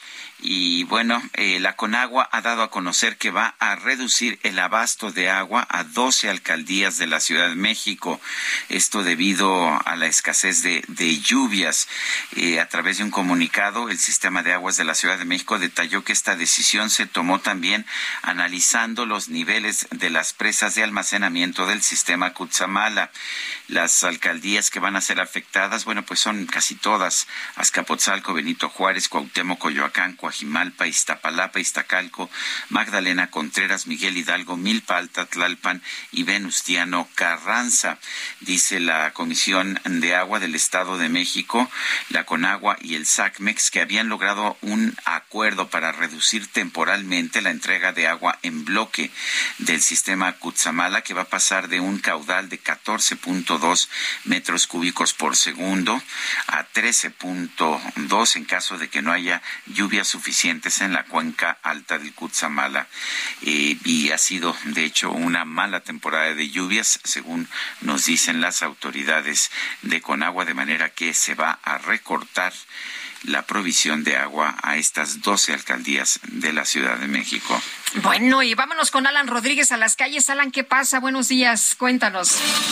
Sergio Lupita, muy buenos días en relación a la información que acaban de brindar al respecto de esta reducción de agua en la Ciudad de México, en algunas alcaldías, pues nos lanzamos aquí a la zona de Peradillo, en donde se encuentra una de las garzas que abastecen de este vital líquido. Han sido habilitadas 18 garzas permanentes y 32 adicionales, las cuales han sido habilitadas para reforzar el abasto con pipa. Se ha rehabilitado 17 pozos se están supervisando 24 de 7 pozos y el sistema operativo de 200 pipas para suministro de agua gratuita ha comenzado a trabajar. A lo largo de la noche nos han comentado los trabajadores de este punto que han comenzado ya a despacharse a diversos puntos de la Ciudad de México para evitar que los pobladores se queden sin este vital líquido por esta reducción que estaremos teniendo. Por este motivo, todas las personas que soliciten pueden acercarse a este punto, es en el cruce de la calle de Constantino y el eje 2 norte, la avenida Ricardo Flores Magón. Es el reporte que tenemos. Gracias, Alan. Y vamos ahora con Mario Miranda, que está en el sur de la Ciudad de México. Mario, adelante. ¿Qué tal, Lupita? Muy buenos días. Tenemos información vial de las zonas Formales que la avenida Patriotismo de Extremadura al de Río de Serra se encontrarán vialidades estables. El circuito exterior se también casi a la raza con Bonavanti.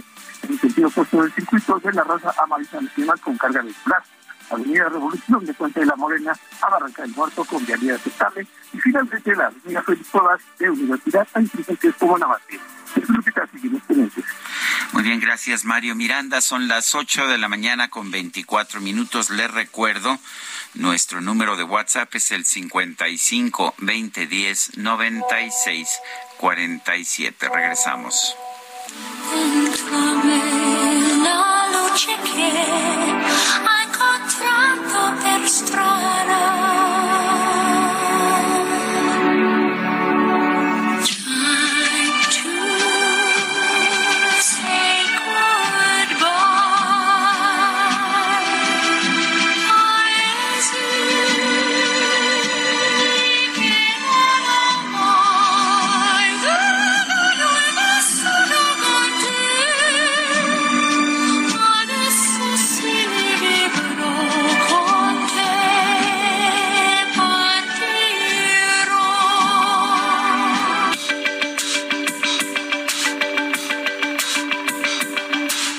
Sarmiento y Lupita Juárez quieren conocer tu opinión, tus comentarios o simplemente envía un saludo para hacer más cálida esta mañana. Envía tus mensajes al WhatsApp 55 20 10 96 47.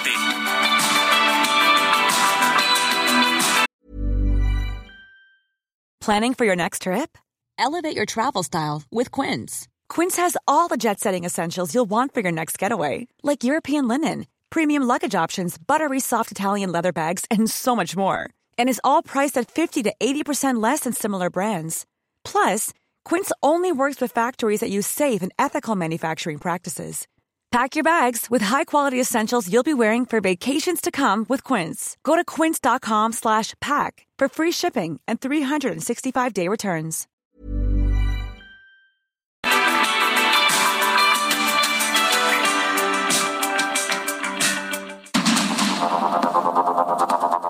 Con Sergio Sarmiento y Lupita Juárez por el Heraldo Radio.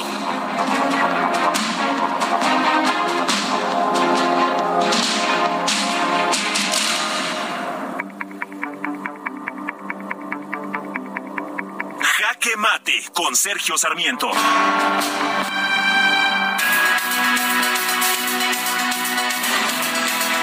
Presidente Andrés Manuel López Obrador le gusta sorprender y lo ha hecho nuevamente.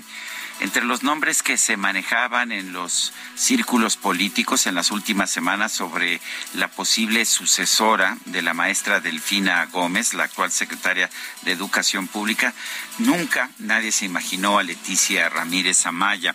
¿Y por qué? Bueno, porque a pesar de ser maestra de educación, pues nunca ha tenido ese tipo de función, por lo menos no en estos últimos años en que ha estado trabajando para el presidente Andrés Manuel López Obrador.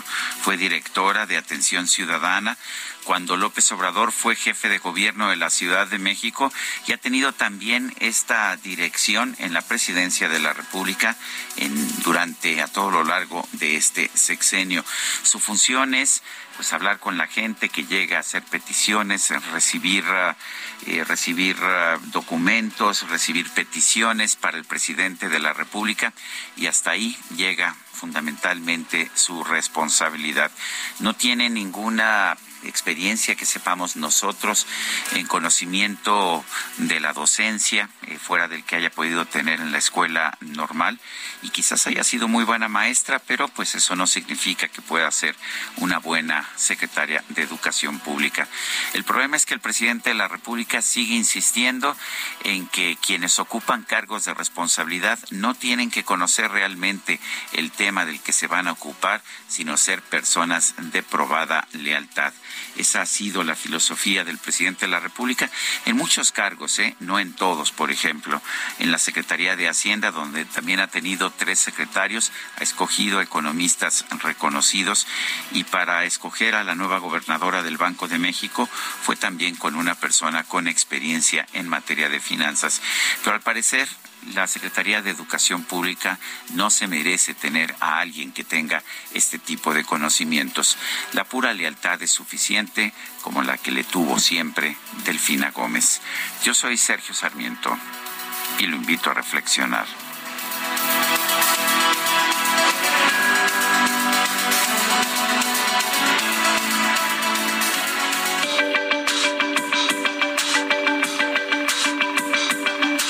Sergio Sarmiento, tu opinión es importante.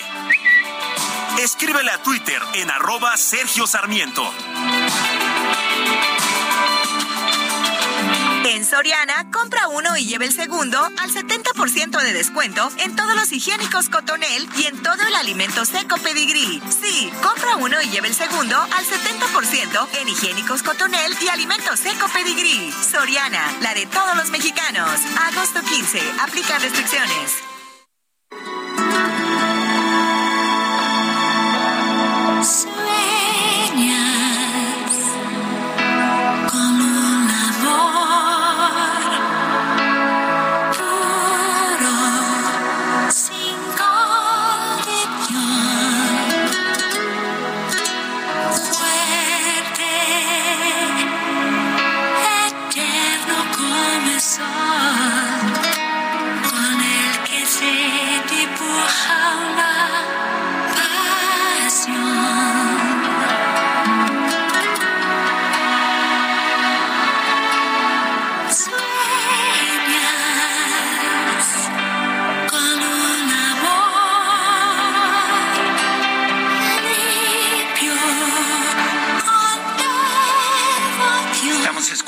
Esta, esta voz de soprano, una voz muy limpia de Sarah Brightman.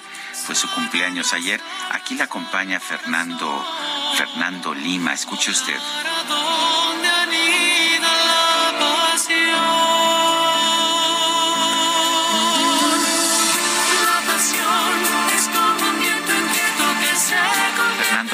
Tiene una voz eh, muy aguda para un hombre, es un contratenor, así se le conoce, es un gran cantante y aquí, aquí lo escuchamos en esta interpretación junto con Sarah Brightman.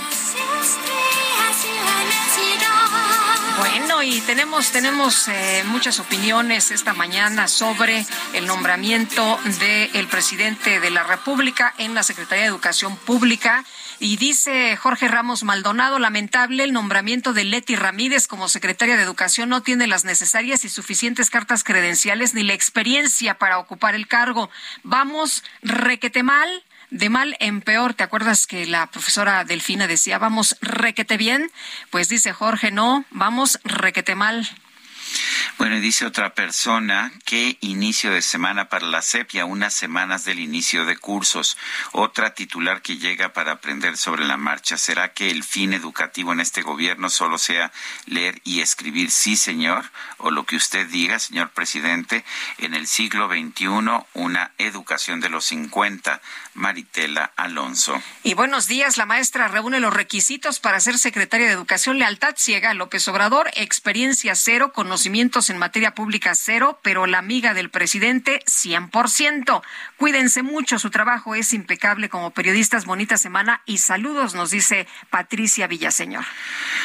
Este fin de semana, como le hemos venido contando, se, se registraron una serie de narcobloqueos en Tijuana y otras ciudades de Baja California. Ya le explicaba que yo me encontraba en el municipio de Ensenada.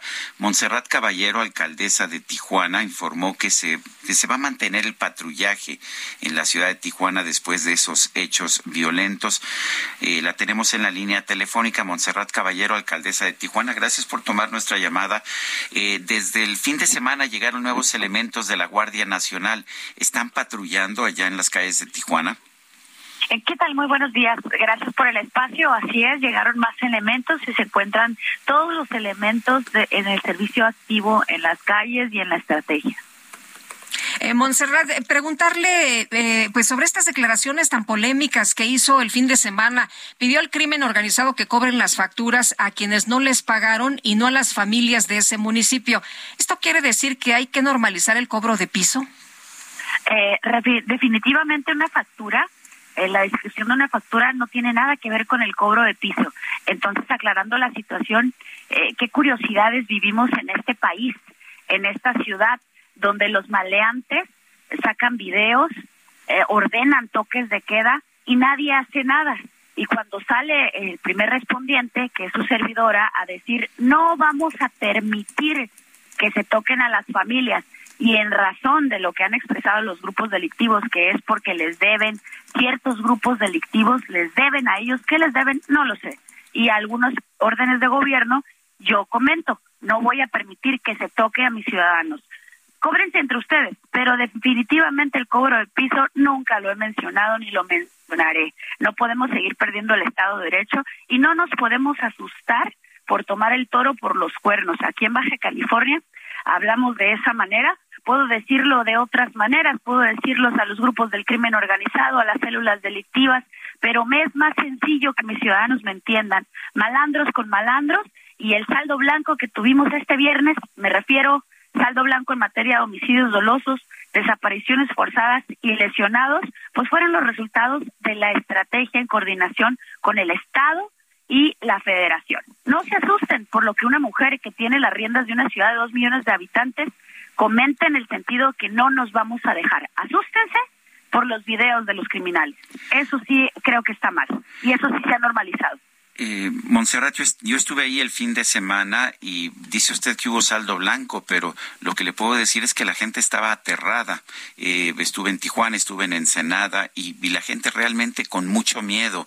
Claro, eh, la gente tenía, estaba asustada. Me refiero a saldo blanco en materia de homicidios dolosos como en otros estados, como en otros municipios, en razón de estos crímenes, este tipo de actos, pero en Tijuana no hubo homicidios dolosos, no hubo lesionados ni desapariciones forzadas en razón de estos actos específicamente del viernes. Eh, Montserrat, eh, eh, decía usted hace un momento, nadie hace nada, pero es que la autoridad es la que debe de actuar, ¿no? Precisamente por eso actúo, precisamente, precisamente por eso salí a dar mis declaraciones de lo que íbamos a hacer y en ese actuar este, esos son los resultados de este fin de semana. Entonces, ¿qué quiere decir? Que aunque algunas personas se espanten o pretendan no entender mis declaraciones, pues los resultados ahí están. Yo soy responsable de mis palabras y también de mis hechos. Pero usted piensa que los resultados en materia de seguridad han sido buenos. Eh, la gente allá en Tijuana me dice lo contrario. Yo no dije eso. Yo no dije eso. Estoy hablando de los hechos que se suscitaron el viernes. Definitivamente la ciudadanía no se le puede engañar y los hechos a lo largo y ancho de todo el país realmente están en una situación seria, en una situación delicada y delicada y en lo que a mí concierne, que es la policía municipal, debo comentarles, tengo dos millones de habitantes con dos mil policías y aún así mis policías el viernes estaban preparados para salir en caso de que tocaran a mis ciudadanos. Ya después se unió la federación y después tomó la, la mesa de trabajo como debe de ser la gobernadora pero en este orden de ideas la ciudad se da cuenta de cómo están, la, cómo están las cosas.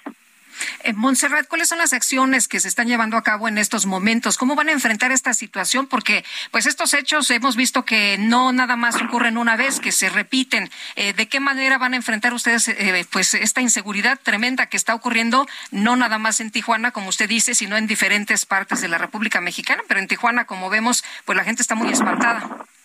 Bueno, yo creo que el primer paso, el primer paso es hablar como se debe, hablar claro, no querer tapar el sol con un dedo y eh, no normalizar los mensajes de la delincuencia ni, ni dejar que la delincuencia mande. Hace unos días veía un TikTok de que, porque también vemos TikTok, hay que estar en todas las noticias, de que la bandera no toca el suelo y ya se nos había olvidado. Y en esta ciudad la bandera no toca el suelo ni la dignidad de los tijuanenses se va a ver lacerada. Así que lo principal es que ya la gobernadora tiene la mesa de seguridad en sus manos y llegaron más elementos de la Guardia Nacional y ahora sí, todos juntos y todos en la misma coordinación. Eso es lo que se necesita. Ahora, nos dice usted que usted tiene dos mil policías municipales. Llegaron el, sábado, si no mal recuerdo, 350 elementos de la Guardia Nacional para todo el estado. Eh, ¿Es suficiente eso? ¿Y, ¿Y por qué habría de estar todo ya muy bien con, con estos elementos de la Guardia Nacional si dos mil policías municipales no pudieron tranquilizar el asunto con anterioridad? Bueno, repito, dos mil policías para dos, dos millones de habitantes, haga la cuenta cuánto le toca a cada policía. Entonces, en el tema de la Guardia Nacional llegó, llegó para seguirnos auxiliando, ya había varios elementos aquí, ya había muchos elementos y se hizo todo ese despliegue. Y yo creo que sí funcionó, no hubo saldos, eh, muertes que lamentar y lo más importante es no hubo lesionados, no hubo muertes y no hubo desapariciones. Lamentable los camiones quemados, pero nosotros en esta ciudad estamos preparados para defender a los ciudadanos. Montserrat Caballero, alcaldesa de Tijuana, Baja California, gracias por hablar con nosotros. Muchas gracias. Buen día. Buen día a todos. Buenos días. Y empresarios de Tijuana afiliados a Coparmex afirmaron que los hechos ocurridos en la localidad fueron actos de terrorismo. Cuestionaron la actuación de las autoridades de los tres niveles de gobierno. Roberto Rosas, gracias por tomar nuestra llamada. Roberto Rosas es presidente de Coparmex Tijuana. Acabamos de, hablar con, con, la alcaldesa de Tijuana. Eh, no sé si alcanzaste a escuchar, Roberto, pero dicen que pues están preparados, que están haciendo las cosas bien, que hubo saldo blanco y que bueno, pues con la llegada de la Guardia Nacional las cosas van a estar mejor. ¿Cómo ves tú la situación? Eh, definitivamente en desacuerdo. Eh, eh, empezando porque hemos reiterado Coparmex que así puedan llegar 300, puedan llegar mil, pueden llegar cien mil elementos. Si no hay una coordinación en los tres niveles de gobierno, no vamos a avanzar hacia la seguridad que requerimos los californianos. Por otro lado, eh, perdón, eh, así que me conectaron eh, cuando ella hablaba de saldo blanco. Sí. Eh, pues a diferencia de Juárez, pues sí, sí hubo saldo blanco. Digo, en, no, no hubo muertes que lamentar. Pero fue saldo blanco porque, porque claramente los criminales no quisieron matar a nadie, pero lo hubieran podido haber hecho con mucha facilidad. Eh, yo, estuve allá el fin de semana y pararon lo que quisieron, quemaron lo que quisieron, hicieron lo que quisieron y la policía no intervino. Así es. Eh, eh, y desafortunadamente volvimos a ver que no hay una coordinación. no soy experto en seguridad, pero creo que cualquier ciudad, y, Sergio la, conoces, eh, eh, la topografía de Tijuana no se presta para muchas cosas, pero todas las ciudades tienen un norte, un sur, un este, un oeste, y en todos lados atacaron. Entonces, la coordinación que se habla y que existe y que la seguridad no existe. Definitivamente no la hay, no la hay y por otro lado, eh, pues volvemos a, lo mismo, eh, que simple y sencillamente recordarle tanto a la alcaldesa como a nuestra eh, señora gobernadora Marina del Pilar Ávila, que prometieron un pacto cruzado por la seguridad antes de iniciar su gestión. Y ya llevamos por cerrar números ocho meses y seguimos exactamente igual.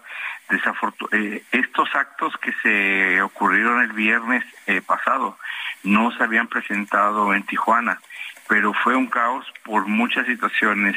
Por hubo un evento futbolístico, eh, había la gente no sabía si hacia la derecha o la izquierda. Fue lamentable ver bajar a, a, a gente de la tercera edad, a señoras, a niños, etcétera y aparte del tráfico que se que fue caos eran ríos de, de, personas que no sabían salvaguardarse o cómo hacer para hacer las cosas no eh, por otro lado perdón eh, eh, la gente o sobre todo el sector gobierno no está de acuerdo en las palabras externadas por parte de Coparmex Tijuana sobre el terrorismo y le recordamos que sí vale la pena que le den una leída al Código Penal de Baja California.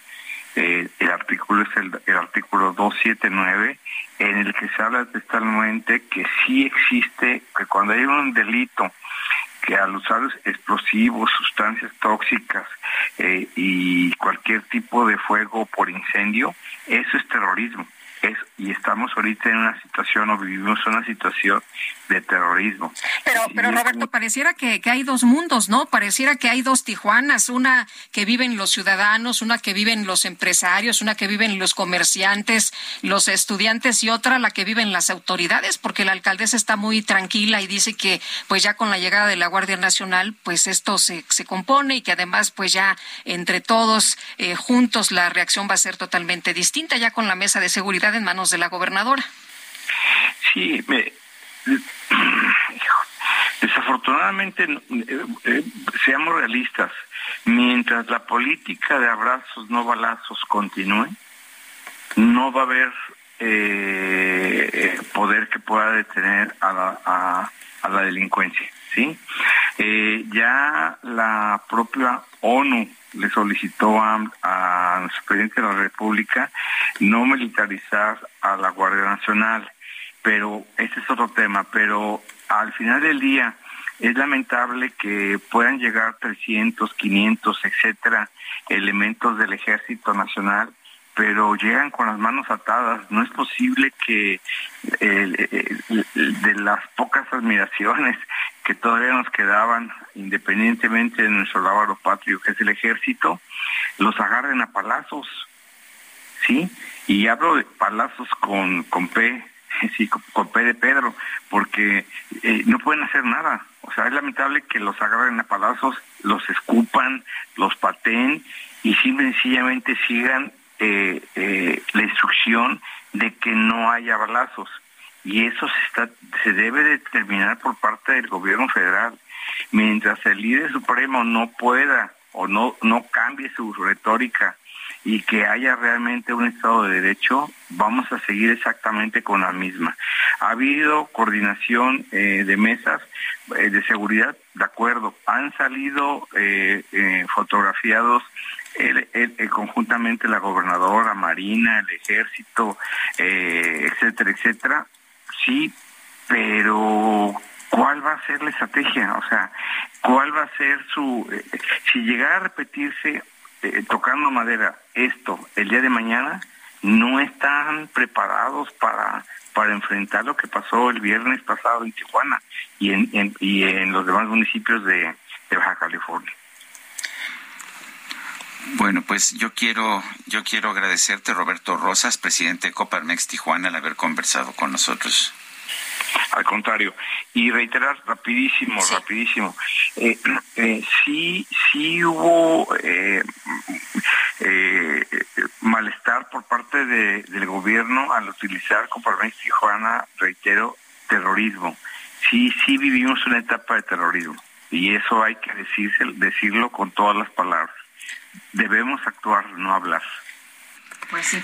Roberto, muchas gracias. Muy buenos días. Buen día. Hasta luego, Roberto Rosas, presidente de Coparmex en Tijuana.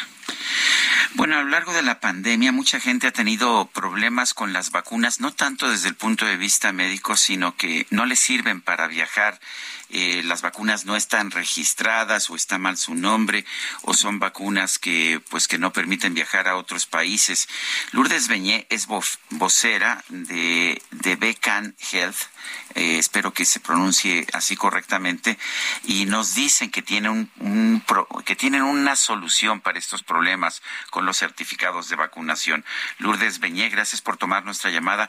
¿Cuál es esta solución? ¿Qué es, ¿Cómo se puede solucionar, por ejemplo, si, si, si una persona no puede viajar a Europa o a los Estados Unidos porque la vacunaron con vacunas que no son reconocidas, o si no aparece la tercera dosis, o si eh, hay un problema en el nombre y no se puede conseguir un certificado. ¿Qué se puede hacer?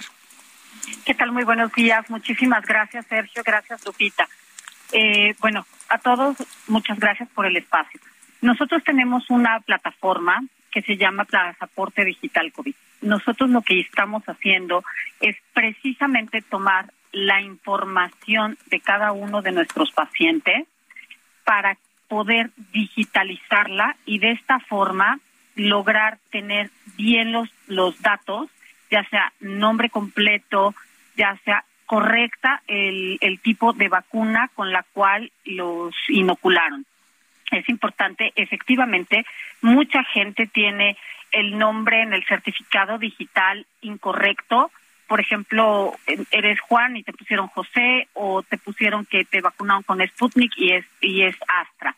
Nosotros eh, capturamos todo esto junto con el pasaporte, la CURP y el INE. De esta forma le damos identidad al, al, al, al documento y también capturamos los refuerzos, porque los refuerzos no están capturados en ningún lado, entonces nada más tienes el papelito. Eh, si se te pierde el papelito, no hay a dónde poder ir a investigar tu el tipo y para poder comprobar el tipo de vacuna que tienes pues. Nosotros capturamos esta información, creamos un código QR, este código QR está autorizado, es, es una de las formas autorizadas por el CDC, que es la instancia que se dedica a la de Estados Unidos, los, centros de detección de, enfermedades de Estados Unidos. ¿Significa esto que, que, por ejemplo, una persona que la vacunaron con Cancino o con, no sé, con Sputnik puede viajar a Estados Unidos? A Sputnik no, Sputnik no, Cancino sí. Eh, Oye, Lourdes, pero bajamos entonces el código QR y ya con eso podemos tener nuestra información completa. Exactamente. O sea, si es de, Nosotros lo creamos.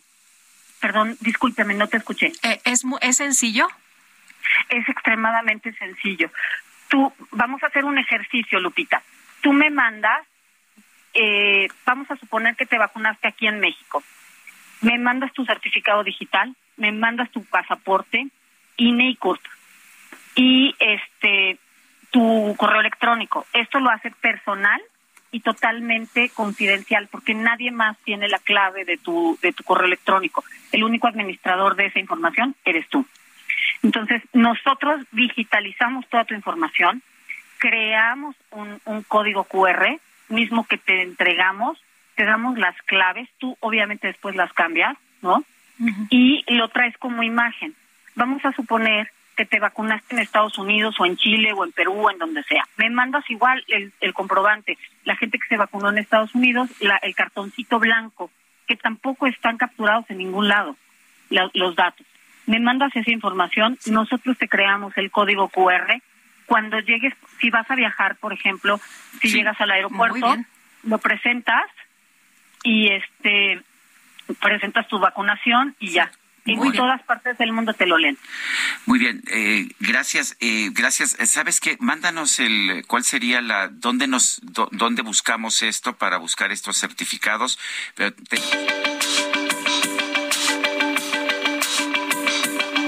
Sergio Sarmiento y Lupita Juárez quieren conocer tu opinión, tus comentarios o simplemente envía un saludo para hacer más cálida esta mañana. Envía tus mensajes al WhatsApp 55 20 10 96 47.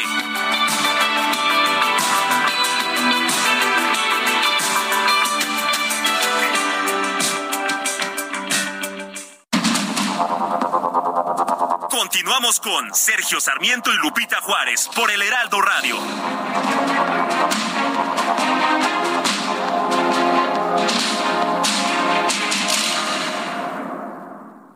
Participa en el reto Actinver 2022, el evento de México más grande para formar inversionistas. Aprende finanzas personales de la mano de expertos y vive una experiencia única. Además podrás ganar hasta 500 mil pesos. Regístrate en retoactinver.com y obtén 20% de descuento más una masterclass gratis. Hazlo ahora porque estos beneficios solo estarán disponibles hasta el 28 de agosto. Aprende, practica y gana con el reto Actinver 2022. Talk of darkness. Forget these wide eyed fears. I'm here, nothing can harm you. My words will warm and calm you. Let me be your freedom. Let daylight dry your tears. I'm here with you beside you to guard you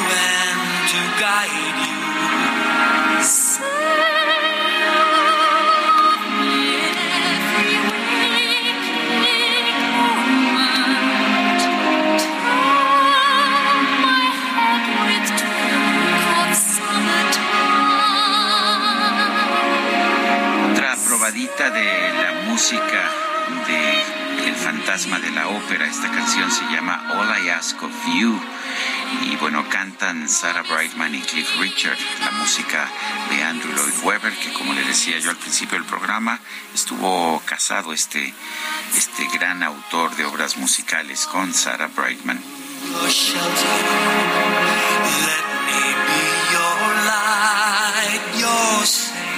Mensajes de nuestro público. Oye, pregunta una persona al auditorio, eh, ¿por qué el fantasma de la ópera no es considerado como una ópera y sí como teatro musical?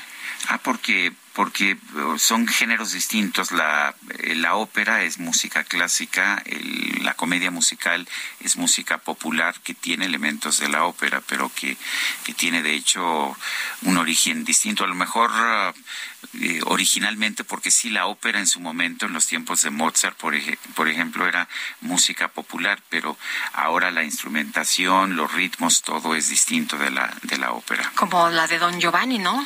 Sí, Don Giovanni, que, este, que fue Don muy, eh, muy popular. Sí, que no la iban a presentar, pero se fue a Praga, Mozart, y ahí sí la presentó y fue todo un éxito. Pero tenemos más mensajes, no hay que desviarnos por los montes de Lubán, como dicen. Eh, bueno, dice otra persona, duda, ¿por qué el fantasma del... Ah, bueno, ya, sí, ya lo habías leído. Eh, dice otra persona, preocupante la situación de violencia en el país, sin embargo, debemos tranquilizarnos porque todos los días se llevan a cabo reuniones de seguridad nacional encabezadas por López Obrador a las 5 de la mañana, en realidad son a las 6, y como él mismo lo ha repetido y repetido, ningún presidente había trabajado antes de esa manera. Bueno, hoy en la mañanera dijo, ¿no? Que está pensando, está considerando que las conferencias de prensa y las mesas de seguridad se extiendan a sábados y domingos. Es lo que ha dicho el presidente Pero esta por mañana. razones de, de propaganda, porque dice para no dejarle el espacio a los conservadores. No, lo que dijo es que para, para atender temas de violencia, para atender estas situaciones de, de violencia, es lo que dijo el presidente en la mañanera. Como Sergio, si esto diera resultados, pues estaría bien de lunes a viernes, no tendríamos ningún acto de delincuencia, ¿no? Así es. Pero bueno. Porque el presidente trabaja desde las 6 de la mañana. Pues sí. Oye, dice No el profesor. Fernández, bonito día, todo lo que está pasando en México no es culpa solo de AMLO, es culpa de nuestra confianza en un gobierno que no reconoce sus errores, quienes están cegados por sus discursos tan falsos, tan ilógicos, por sus acciones a destiempo, pero no es culpa del indio, sino de quien lo hizo su compadre. Saludos y bendiciones a Sergio y a Lupita. Gracias. Son las 9 de la mañana con 4 minutos. La micro deportiva.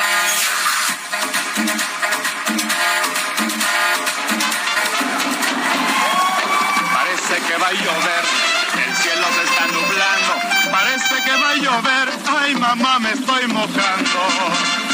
Salí para la ciudad, confiado con mi paraguas. Y vamos con. Julio Romero. Adelante, Julio. La gente se Muchas gracias, muchas gracias, muy buenos días. Qué placer saludarles. Estamos arrancando una nueva semana con muchísima información. Por supuesto, el DJ Kike, ahí la música.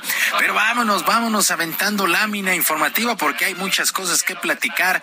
Se fueron ya prácticamente ocho jornadas en el torneo de apertura del fútbol mexicano y resultados completos. El equipo del Querétaro empató uno con San Luis, Monterrey venció dos por uno a Necaxa, Cholos empató a tres con la Franja del Puebla. El equipo de Mazatlán sorprendió 3 por 0 a los Esmeraldas de León. En el clásico capitalino en Ciudad Universitaria, las Águilas del América le pasaron por encima a los Pumas tres goles por cero. Por cierto, Fernando Ortiz, técnico del conjunto americanista, salió más que contento de CU, ya que considera ha sido un juego perfecto desde el planteamiento en lo táctico. que nos vamos a mojar. Cuidado con esta curva, que te puedes derrapar. No lo sé, no sé ponerme a observar si es el mejor partido del Tan Ortiz. Yo veo que lo que uno tengo, lo que uno tiene en la cabeza se ve reflejado en el campo de juego y eso para un entrenador es muy satisfactorio. La más alegría y satisfacción es saber que como salió, como lo planifiqué, salió. Y eso es el mensaje que le llega al jugador, llega.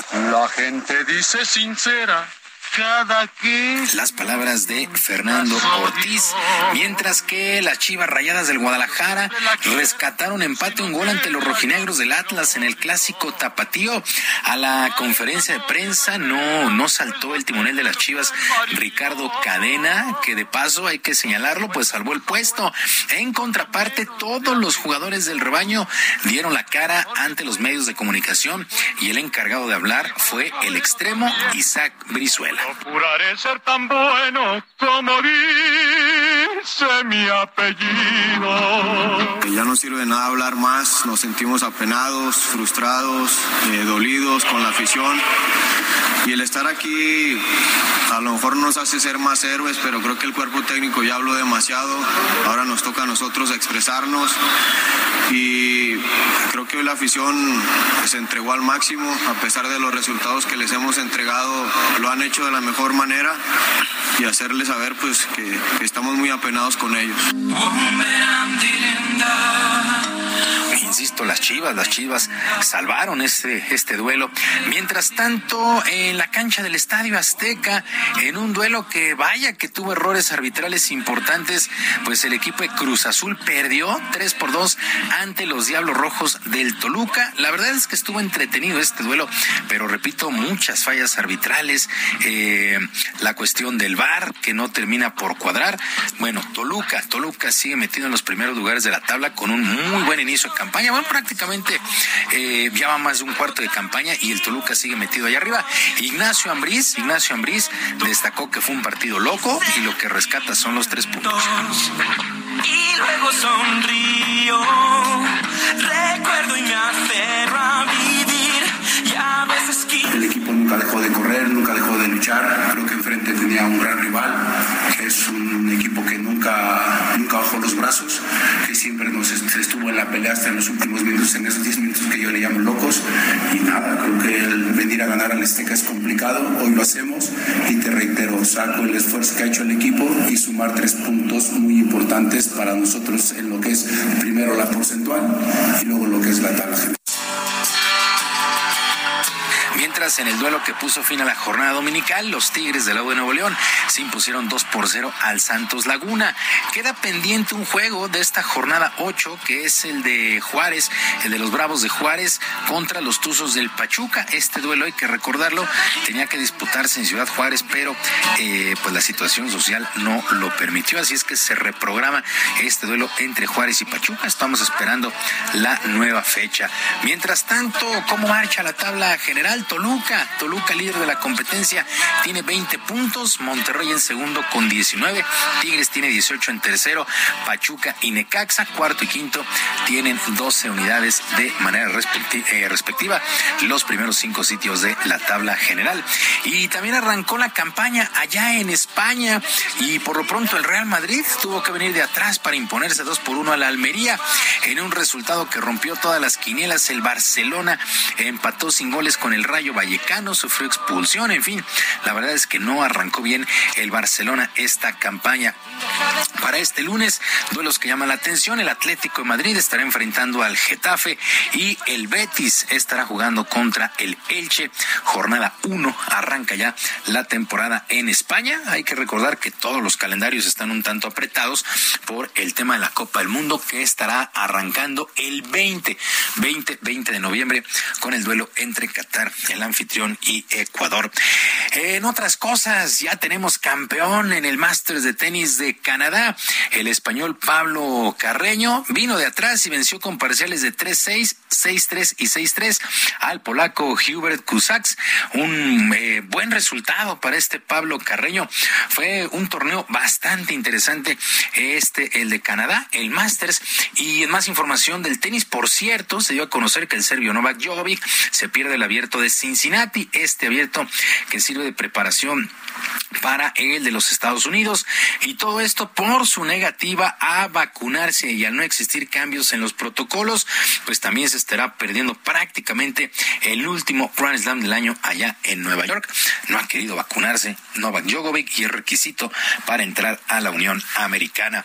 Actividad en los playoffs en el béisbol de la Liga Mexicana en la zona norte. ¿Qué juego entregaron los sultanes de Monterrey y los acereros de Monclova? Gana el equipo de los sultanes de Monterrey seis carreras por cinco. Bueno, gana con un wild pitch cuando se estaba otorgando una base por bolas intencional. La importancia es respetar el juego.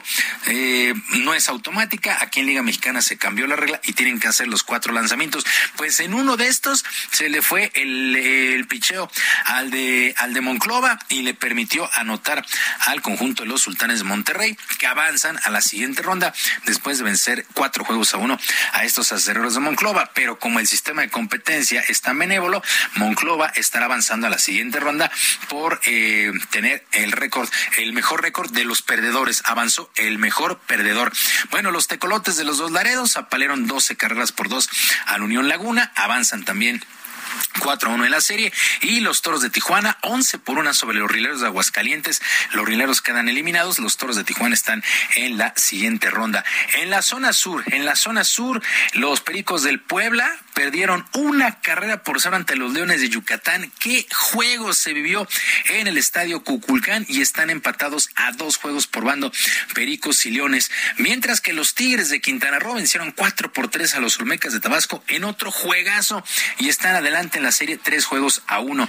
Mientras que, eh, bueno, estos de estas dos series, Puebla, Yucatán y Tabasco Tigres tendrán el día de hoy sus juegos cinco, mientras que los Diablos Rojos, pues en cuatro juegos finiquitaron ya la serie ante el Águila de Veracruz. Este domingo vencieron cuatro carreras por dos al Águila allá en el puerto.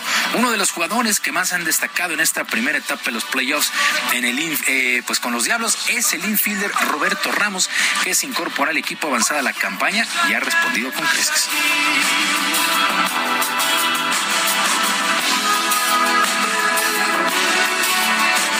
No, no, más que nada contento, ¿no? De, poder apoyar al equipo de, cualquier manera que se pueda, ¿no? Se trata de, anotar más carreras y gracias a Dios, pues como te decía, ahora me tocó a mí, eh, eh, había tenido una serie un poco regular, pero gracias a Dios, como te digo, todos los días puede ser alguien diferente y, y contento, ¿no? Contento de haber ganado la serie. Pues ahora los Diablos esperan rival. Y ya para despedirnos, la mexicana Paola Longoria conquistó su título 115 en su carrera dentro de la gira del racquetball femenil profesional.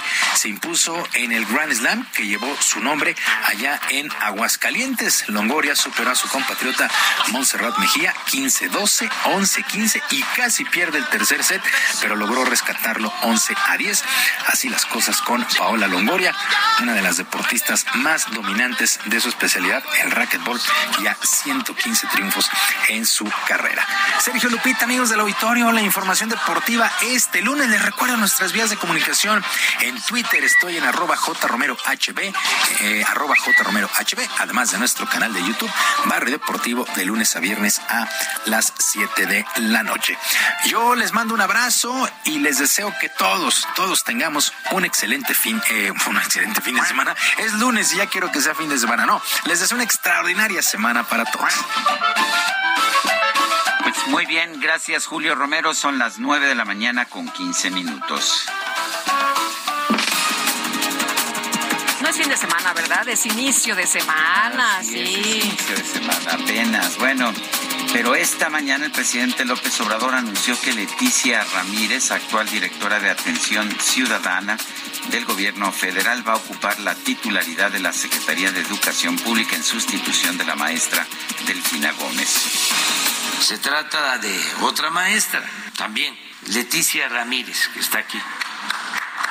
Ella no solo ha estado aquí todas las mañanas, porque Leti tiene como profesión ser maestra. Dio clases 12 años, igual que la maestra Delfín, ella más tiempo, pero maestras de aula. Además de eso, nos conocemos desde hace 28 años. Leti fue la coordinadora de atención ciudadana durante todo el tiempo que estuve de jefe de gobierno.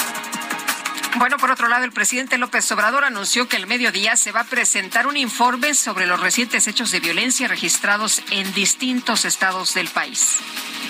Porque si vieron estos hechos, hoy precisamente a las 12 del día se va a informar sobre todo lo que sucedió, eh, cuántos eh, perdieron la vida, cuántas personas, que no son los que informa Reforma en estos hechos, cuántos detenidos hay, porque eso también es importante, que se está actuando. Entonces, les van a informar a las 12 del día de todo lo que sucedió. Por su parte, la Coordinadora Nacional de Protección Civil, Laura Velázquez, confirmó que los trabajos de rescate de los 10 mineros atrapados en Sabinas, Coahuila, se complicaron debido a una nueva inundación en la mina El Pinabete. Este importante abatimiento de los pozos se vio afectado el día de ayer, aproximadamente a las 5.45 de la mañana, por un ingreso súbito de agua proveniente de la mina Las Conchas Norte, por la posible liberación de agua acumulada en un cañón. Es decir, señor presidente, nosotros a las 4 de la mañana teníamos un metro treinta centímetros del nivel del agua y nos estábamos preparando para entrar por el pozo 2. Pero este ingreso súbito hizo detener toda eh, el plan que se tenía de ingreso y se tuvo que dar paso a otro plan. El gobierno de la Ciudad de México informó que hoy comienza la vacunación contra el COVID-19 para todos los niños que ya tengan siete años cumplidos. El Papa Francisco denunció que la invasión de Rusia a Ucrania ha distraído la atención del problema del hambre en el mundo. Pidió ayuda urgente para evitar una inminente hambruna en Somalia. Y las fuerzas del régimen talibán en Afganistán dispersaron con disparos al aire y golpes una manifestación de mujeres que reclamaban el derecho al trabajo y también a la educación. Yo quiero cantarle al mundo de una tierra mexicana. Quiero que todos conozcan lo bonito que es Tlaxcala. En Tlaxcala, el municipio de Huamantla obtuvo el récord Guinness de arte efímero a la alfombra de acerrín más larga del mundo, con un total de 3.932 metros. Este tapete tradicional fue elaborado por 240 artesanos quienes plasmaron la imagen de la Virgen María, el Templo de la Caridad, diversas flores y los bordados de los atuendos típicos de la región.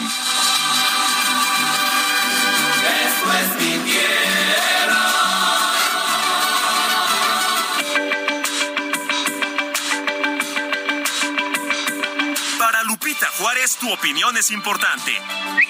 Síguela en arroba Lupita Juárez H.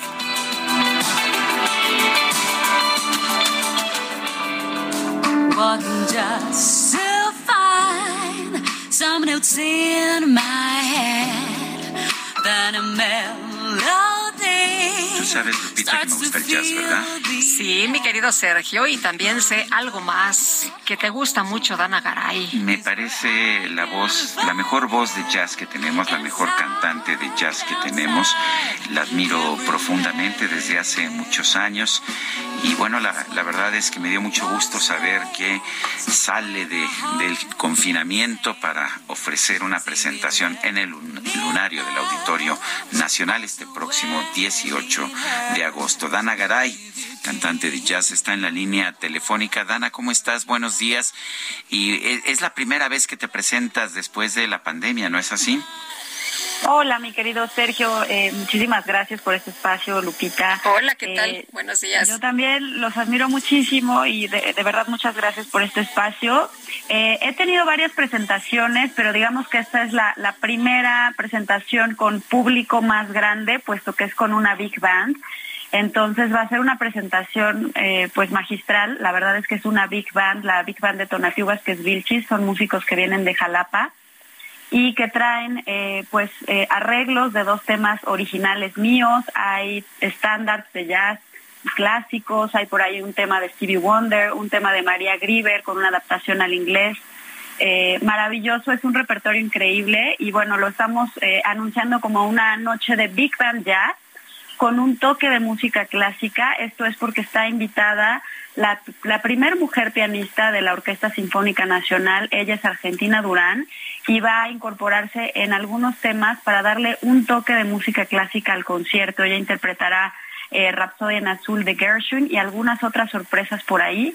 Así que va a estar maravilloso porque una Big Band, como tú lo sabes, mi querido Sergio, eh, es una, es una eh, agrupación muy grande que, que son 16 músicos y que incluye muchos metales, entonces es súper imponente, es un concierto, la verdad que no se pueden perder. Dana, cuéntanos, vas a estar en el, en el lunario del Auditorio Nacional, ¿qué día? Es este jueves, Lupita, eh, este jueves 18 de agosto a las 20.30 horas. Yo lo que les recomiendo es que vayan y compren sus boletos ya en Ticketmaster porque, bueno, los mejores lugares ya se están acabando. Pero además quisiera yo hacer una dinámica eh, de los primeros dos correos que me lleguen. Si me mandan una, un recorte de pantalla de que siguen todas mis redes y las mayores plataformas que puedan, como mi música, mis redes y todo, eh, yo les doy dos pases dobles para que vayan a este concierto. El, eh, ¿qué, ¿Qué tipo de estándares vamos a escuchar para los que nos gustan los estándares y, y tus composiciones? ¿Cuáles son? ¿Las hemos escuchado con anterioridad? Eh, fíjate que esta, esta composición que están escuchando ahorita de fondo es, eh, se llama When a Heart Can Sing. Se grabó en la pandemia en un formato de trío y se arregló eh, para Big Band en, en la pandemia. Es una composición mía. Eh, también vamos a estrenar un tema que se llama Find What You Were Meant to Be, que también es una composición mía y dentro de los estándares, bueno, van a escuchar obviamente esta obra magistral de Gershwin que va a interpretar Argentina Durán, que es Rhapsody en Azul, van a poder escuchar Amos de Hayden, que es un tema súper clásico, Too Close for Comfort, otro eh, eh, tema de es un tema de Stevie Wonder que se llama You Are the Sunshine of My Life, pero en bossa nova con big band va a estar muy bonito. Y bueno, la verdad es que a ustedes les estoy dando toda la primicia del repertorio porque me lo he querido reservar un poco, pero bueno, este, secretos, mi querido Sergio, así que sí, así es.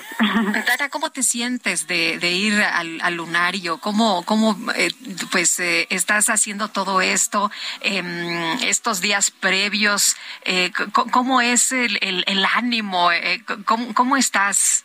¿Emocionada? Pues, pues mira, Lupita, sí estoy súper emocionada porque si bien sí había tenido conciertos importantes, digamos, en estas fechas de pandemia, tuve, por ejemplo, la Riviera Maya, que fue maravilloso, eh, pero fue sin público. Entonces, ahorita estoy muy emocionada porque de por sí una Big Band es un lujo, pero en pandemia, imagínate el lujo que representa. No podíamos ni ensayar, ni a dueto, ni a trío, ni nada, ¿no? Y entonces de repente pensar en ya incorporar una Big Band a un concierto en el Lunario, que es un recinto pues maravilloso, es la quinta vez que me voy a presentar en el Lunario del Auditorio Nacional he ido eh, bajo diferentes formatos, pero he tenido oportunidad de presentar dos discos ahí anteriormente. Y estoy súper, súper emocionada porque eh, pues es un concierto que se está preparando únicamente para esta fecha. Pues nos no. da muchísimo gusto, mi querida Dana, y te deseamos todo el éxito. Gracias, Mil Dana. gracias. Gracias, Dana, por invitarme. Yo en principio voy a estar por allá este jueves para, para poderte ver. Sabes que te admiro profundamente. Son las nueve con veinticuatro minutos. Vamos a una pausa y regresamos.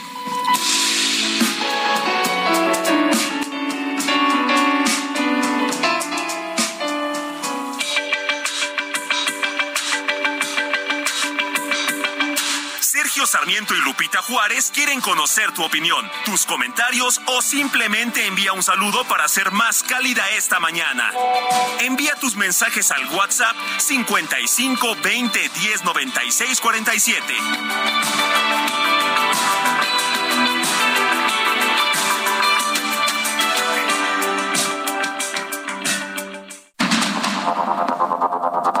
Continuamos con Sergio Sarmiento y Lupita Juárez por el Heraldo Radio.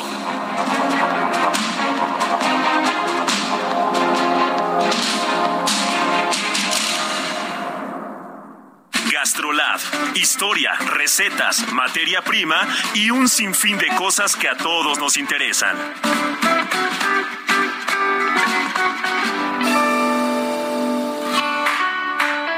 Amigos del Heraldo Radio? Soy el chef Israel Arechiga de Gastrolab y para arrancar la semana traigo la receta muy sencilla pero muy rica de un buen ceviche como se tiene que hacer, con producto fresco, mexicano y vamos a arrancar con 200 gramos de pescado blanco, que bien puede ser un guachinango del Golfo, lubina de ensenada del Pacífico, un mero, algún extraviado, robalo también va muy bien, que en esta época hay muy buen robalo y una vez que lo tenemos vamos a tener también un poquito de chile chiltepín, este chile tradicional de Sinaloa, de Sonora, un cuartito de cebolla morada, medio aguacate, un poco de orégano para darle un toque muy particular, sal de colima de preferencia igual que jugo de limón con semilla, que esa es la clave para un buen ceviche, con semilla y no sin semilla, porque el de sin semilla es más dulce y en este caso queremos acidez.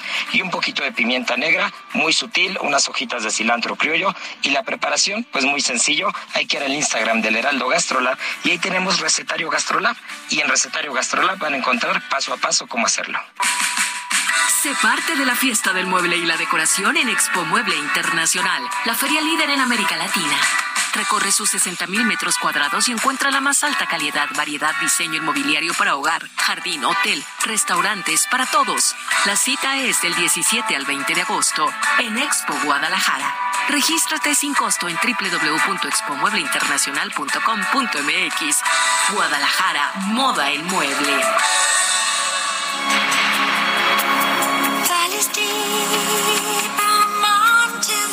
High. If you wanna see God, you've gotta move on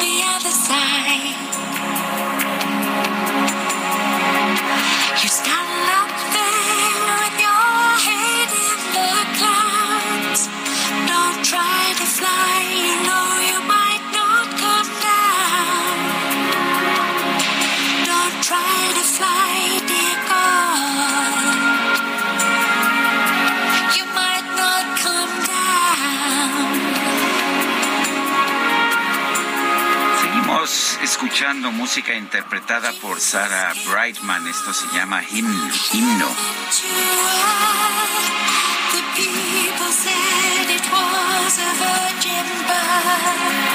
Bueno, y vámonos, vámonos con mucho gusto porque, ¿qué cree usted? Están de fiesta nuestros compañeros allá en el Heraldo, en el Heraldo Radio Tampico. Es el tercer, fíjate qué rápido pasa el tiempo, ya están celebrando su tercer aniversario, así que a todos nuestros compañeros por allá les deseamos todo el éxito del mundo y que sigan muchos años más. Abrazo a todos nuestros compañeros que hacen posible el Heraldo Radio Tampico, mi querido Sergio. Muy bien, y que están eh, emitiendo la programación a través del 92.5 de FM allá en el Heraldo Tampico. El gobernador de Nuevo León, Samuel García, acompañado del presidente Andrés Manuel López Obrador, así como de funcionarios federales y estatales, visitaron, visitaron eh, ayer el municipio de China para conocer los detalles de la construcción del acueducto Cuchillo 2, que dará 5 mil litros de agua por segundo adicionales al área metropolitana de Monterrey. Previo al recorrido en la planta de bombeo China-Monterrey, el mandatario del estado señaló que el proyecto forma parte del Plan Maestro del Agua que garantizará el abasto hasta el año 2050. También indicó que continúan diversas acciones como la incorporación de pozos someros y profundos, así como la sectorización, entre otras medidas. Vamos a arrancar, dijo, inaugurar el segundo ducto, el famoso Cuchillo 2, que nos va a traer cinco mil litros por segundo adicionales a la ciudad de Monterrey. Este ducto debió haberse construido en 1996, es lo que señaló. Esto es parte de un plan ambicioso para garantizar agua de aquí a 2050. El Cuchillo 2, la presa Libertad, los pozos someros, los pozos profundos, la sectorización en agua y drenaje, los reductores, es lo que señaló el gobernador. El acueducto, el Cuchillo 2, tendrá un diámetro de 2.13 metros y una longitud de 100 kilómetros, cinco estaciones de bombeo y una carga de bombeo de 350 350 metros. Su costo aproximado será de 10.400 millones de pesos. Bueno, vamos a, platicar con César Gutiérrez Priego. Él es abogado especialista en Derecho Penal Militar y también es Seguridad, Seguridad Nacional. Eh, César, muchas gracias por tomar esta llamada, por platicar con nosotros de un tema muy importante que es lo que se ha estado viviendo en materia de inseguridad en las últimas horas, en los últimos días, con esta violencia tan, tan cruenta, los bloqueos, la quema de automóviles, de negocios, de camiones públicos, los asesinatos. Eh, César, ¿crees que eh, se está exagerando, que la realidad es distinta, como dice el presidente López Obrador, que los medios hacen más grandes las cosas? Buenos días, Lupita. Buenos días. Mira, yo a mí me gusta estar muy claro en los análisis y creo que esto es un reacomodo dentro de los operativos que ha estado realizando el gobierno federal en coordinación con los diferentes estados de la República y lo que pasa es que no se hacen los análisis serios. El análisis tiene que ver desde la detención de Carlos Quintero, que por supuesto que seguía siendo un, un objetivo primordial no solo del gobierno de los Estados Unidos, sino también aquí en México, porque tenía relaciones directas con grupos criminales, ¿no? Y hemos podido ver los reacomodos que se han estado dando, pero también tiene que ver con otras detenciones, ¿no? Por ejemplo, con la de Arturo Certero Velo, ¿no? Del cártel del Pacífico, Los detenidos que hubo en Celaya este, a raíz de este megaoperativo que realiza la Secretaría de la Defensa Nacional en coordinación con el gobierno de Jalisco y el estado de Guanajuato, en donde no pudieron detener al doble R, pero que sí se llevó a cabo la detención de diferentes sujetos importantes dentro de este grupo criminal. Y también, pues, las detenciones que, que ha habido y los eh, la captura de droga que se ha estado llevando a cabo Ciudad de México como en el estado de como en el de Sinaloa. Porque para que la gente lo pueda entender en estos megaoperativos que se llevaron a cabo, hay que recordar incluso lo que pasó en Topilejo, ¿no? En donde la Secretaría de Seguridad Ciudadana en la Ciudad de México, en coordinación con la Marina y la información del Centro Nacional de Inteligencia, detienen a 14 personas ligadas al cártel del Pacífico, en los cuales estas personas pues ya están empezando a tener cierto tipo de movimiento y que a su vez dio eh, el decomiso más grande, no esa información lo llevó a realizar el decomiso más grande de drogas en, la Ciudad de México. Entonces creo que también tiene que ver en el, la reacción que tienen los grupos criminales en los lugares de poder y las regiones en donde ellos pueden realizar ese tipo de movimientos. Y por supuesto que es desafortunado el que pasen situaciones de inseguridad como las que vimos de forma coordinada, cuyos videos los graban los mismos delincuentes en la gran mayoría. ¿Para qué? Para generar el caos. Pero creo que se empiezan a ver ciertos vestigios de coordinación entre las diferentes eh, entidades y, órganos de gobierno. ¿Por qué? porque no se hubieran podido llevar a cabo este tipo de, de comisos y de detenciones si no hubiera coordinación. Y creo que esa es la única buena noticia. Sí, pe perdón, te, te perdimos un momento, César. ¿Nos escuchas? Se nos cortó la comunicación. Vamos a tratar de restablecer el contacto. Interesante lo que nos explica, lo que nos explica César Gutiérrez. ¿Por qué estamos viendo esta ola de, incendios, esta ola de violencia en las calles, estos bloqueos? Pues eh, lo que nos dice César es por las detenciones, por la acción que ha emprendido el gobierno en diferentes operativos de la República Mexicana. O sea que no son solamente abrazos, también hay operativos y de hecho, si vemos, uh, ya tenemos de regreso a César César Gutiérrez Priego.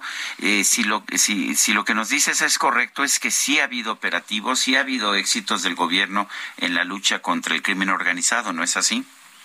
Así es, es correcto, Sergio. Incluso, eh, nada más para que la gente pueda dar una idea, en el estado de Sonora, el cártel del Pacífico, que es conocido como cártel de Sinaloa, eh, saca un cargamento de droga, fentanilo, metanfetamina, y eh, iba con origen a Tijuana, ¿no? Para poderlo pasar hacia los Estados Unidos. Y el ejército mexicano realiza una de las detenciones más grandes en lo que va del sexenio de la historia de México en cuanto al fentanilo. Para que la gente pueda ubicar, y este es un dato que da el, el maestro este, de la UTLA, ¿no? En su columna, eh, la cantidad de fentanilo que se decomisó en ese operativo alcanzaría para todas las dosis médicas que se necesitarían para realizar operaciones en todo el país. Entonces estamos hablando de 1.680 kilos. Entonces imagínate, eh, obviamente, las repercusiones que llega a haber con los grupos criminales en cuanto a eh, la información coordinada que se tuvo que realizar. Entonces, vemos este tipo de trabajo coordinado porque la intención es generar ese caos. Al generar ese caos, por supuesto, pues las autoridades, en vez de dedicarse a seguir realizando trabajo de inteligencia para poder llevar a cabo estas detenciones, estos operativos, pues obviamente tiene que blindar a la población civil. Y por los tiempos políticos que estamos viviendo, pues obviamente el impacto que hay en la sociedad es muy grande, ¿no? Entonces creo que esa parte también tiene que ser analizada. Eh, César, eh, antes no estábamos viendo esta quema, este bloqueo, esta, esta situación. Es decir, que el gobierno estaba actuando de otra forma y que cambió la estrategia en los últimos meses. Mira, lamentablemente, Lupita, yo veo que lo que pasa es que somos de memoria corta. Recordemos que este tipo de actuar por parte de los delincuentes viene desde hace cerca de 12, 14 años, cuando los Zetas aparecen en este escenario de grupos criminales y desafortunadamente nos damos cuenta que era la forma de operar, ¿no? Como contraguerrilla para eh, inhibir las operaciones de las fuerzas federales. Entonces creo que a lo mejor somos de memoria corta. Pero, pero lo que me refiero es el, en este sexenio no habíamos visto eh, este este tipo de situaciones de esta manera tan dramática, de manera tan coordinada y todos en, en eh, un día después en otro estado y al otro día en otro estado, ¿no?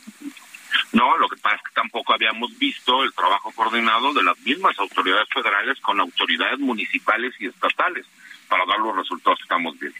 Pues creo que sí tuvo que haber una reacción en cuanto al golpe que se dio a los grupos criminales y por eso estamos viendo la forma de actuar de ellos, ¿no? De forma coordinada se vieron eh, peligrosamente eh, presionados por parte de la autoridad federal y son los primeros vestigios que nosotros vemos de coordinación de trabajo de inteligencia. Y creo que la reacción de los grupos criminales fue en el sentido, tratar de generar el caos, ¿para qué? Para que no se sigan realizando ese tipo de operativos. ¿Tú ves entonces, César, que eh, lo que vimos es de alguna forma un buen síntoma? ¿Significa que se está haciendo algo para combatir al crimen organizado? Mira, no puede ser un buen síntoma desde el momento en que la población civil se ve afectada, porque ese mismo trabajo de inteligencia tendría que ser preventivo. Recordemos que la seguridad pública tiene que ser en cuanto a la prevención del delito y no la persecución, para eso existen autoridades distintas. Pero lo que sí estamos viendo es una reacción de los grupos criminales, que es lo que yo analizo y creo que se tiene que realizar. Se tiene que pensar que cuando hay este tipo de operativos se tienen que blindar para que no existan respuestas de este estilo. Y eso sí lo pudimos ver tanto en el Estado de México como en la Ciudad de México, con estas detenciones de jefes criminales que se estaban preparando para realizar movimientos de este estilo. El problema es que tendría que ser mucho más coordinado en toda la República Mexicana y apenas están dando los primeros pasos. Muy bien, pues César, muchas gracias por explicarnos, eh, por platicar con nosotros esta mañana. Muy buenos días. Igualmente, un placer, que tengan un buen día. Tenemos en la línea telefónica a Federico Arreola, periodista, comentarista. Siempre es un gusto escucharte. Federico, ¿qué nos tienes hoy? Pues Sergio, una reflexión sobre pues, todo este terror, que yo no sé si sea terrorismo o no, pero vaya que nos ha asustado a los mexicanos. Eh, todas estas acciones violentas en distintas entidades parecieran coordinadas, este, se dieron una tras otra y no sé si siga esta historia. El, es muy lamentable lo que está pasando. Yo pienso que este tipo de acciones del, crimen organizado no las habíamos visto. Eh, no con un propósito de precisamente de asustar, es lo que a mí me parece que están haciendo, habíamos visto agresiones a, a, a, empresas o a comercios como el Casino Royal en Mont como el casino en la calle. Aquí hay un señor vendiendo cosas. Ah, bueno. Casino. Es, es, para es para darte un este un pequeño toque popular en tu comentario. No un pequeño toque de economía de, de mercado. de color. De economía de mercado de nuestro tamaño informal no Ajá. este en el Casino Royal de Monterrey, en el sexenio de Calderón, pues se incendió un, negocio privado. Evidentemente era un cobro de piso y creo que se, equivocaron los, los sicarios, quisieron que sacara a la gente y al final se murieron 50 personas o más, eh, muchas mujeres. Pero esto otro, pues no, no lo habíamos visto este, tan, tan coordinado, tan orquestado, sobre todo tan politizado. Este, híjole, yo leí el viernes, inmediatamente después de los, de los hechos en Guanajuato y Jalisco, a Juan Ignacio Zavala en el financiero. Este, yo lo respeto y lo aprecio.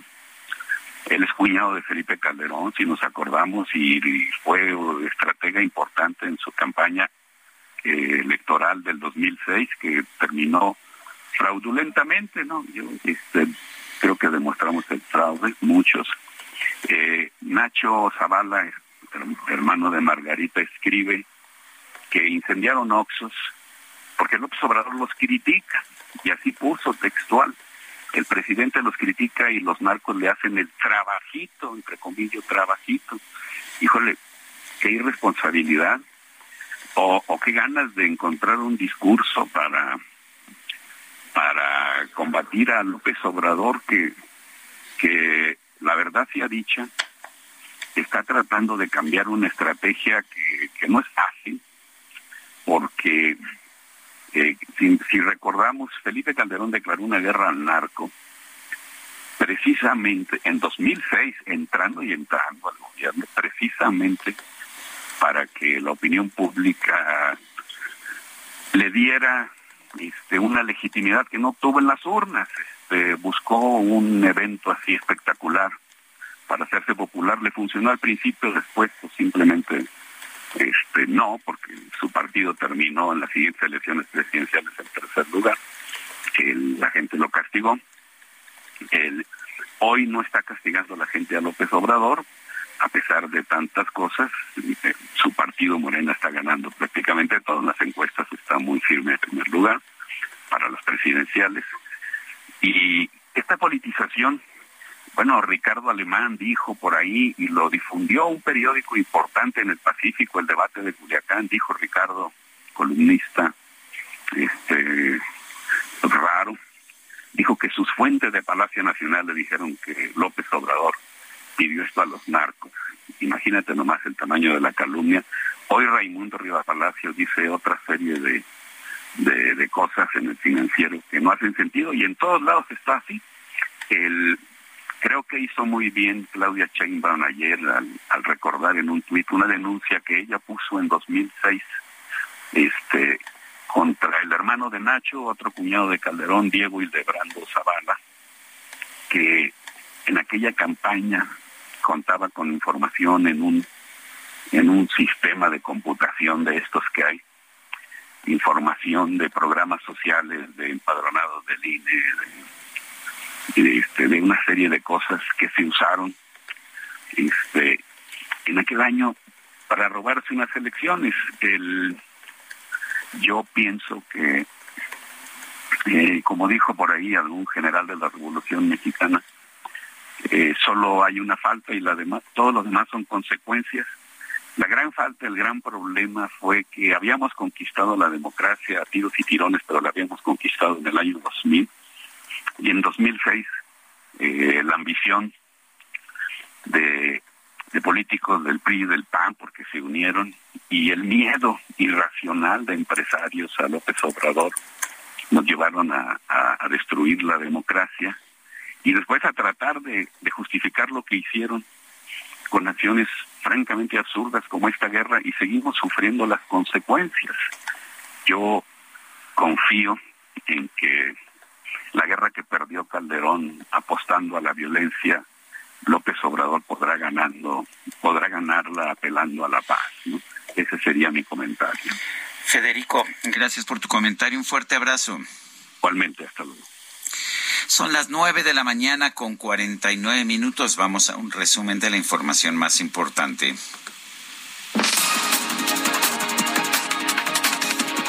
Desde Palacio Nacional, el presidente Andrés Manuel López Obrador reconoció durante el pasado fin que durante el pasado fin de semana se registraron 196 homicidios en todo el país.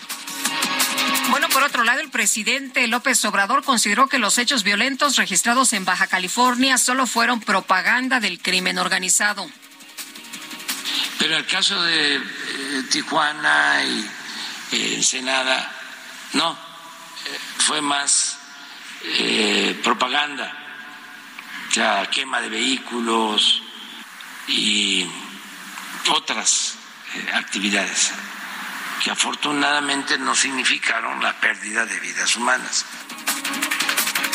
En este espacio, la presidenta municipal de Tijuana, Montserrat Caballero, aseguró que acepta la responsabilidad de sus palabras tras haber llamado al crimen organizado a cobrar las facturas solo a quienes no les pagan.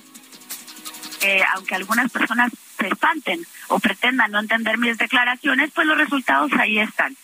Yo soy responsable de mis palabras y también de mis hechos. Pero ¿Usted piensa que los resultados en materia de seguridad han sido buenos? Eh, la gente allá en Tijuana me dice lo contrario. Yo no dije eso, yo no dije eso. Estoy hablando de los hechos que se suscitaron el viernes. Definitivamente a la ciudadanía no se le puede engañar y los hechos a lo largo y ancho de todo el país realmente están en una situación seria. El gobierno de China anunció que va a realizar nuevos ejercicios militares en la región del estrecho de Taiwán. El presidente de Rusia, Vladimir Putin, ofreció a sus aliados de Latinoamérica, Asia y África proporcionarles armamento moderno para garantizar la paz y la seguridad en el mundo. Y la Agencia Reguladora de Medicamentos y Productos Sanitarios del Reino Unido aprobó el uso de la vacuna bivalente de Moderna, la cual fue desarrollada para atacar el virus original de COVID-19 y la variante Omicron. Cero no se va a hacer, que se haga, que se haga la carnita asada, que se haga, que se haga la carnita asada, que se arme, que se Bueno, pues en Argentina este fin de semana se llevó a cabo la cuarta edición de la famosa competencia de parrilleros, Campeonato Federal del Asado. Se enfrentan los mejores cocineros de carne de todo ese país sudamericano que tiene reputación de tener muy buena carne. La ganadora fue Nathalie Suárez, quien se convirtió en la primera mujer en coronarse en esta competencia. Agradecer a todos, la verdad que ya era un sueño haber llegado acá en la competencia y pues nada, arriba las mujeres en la parrilla.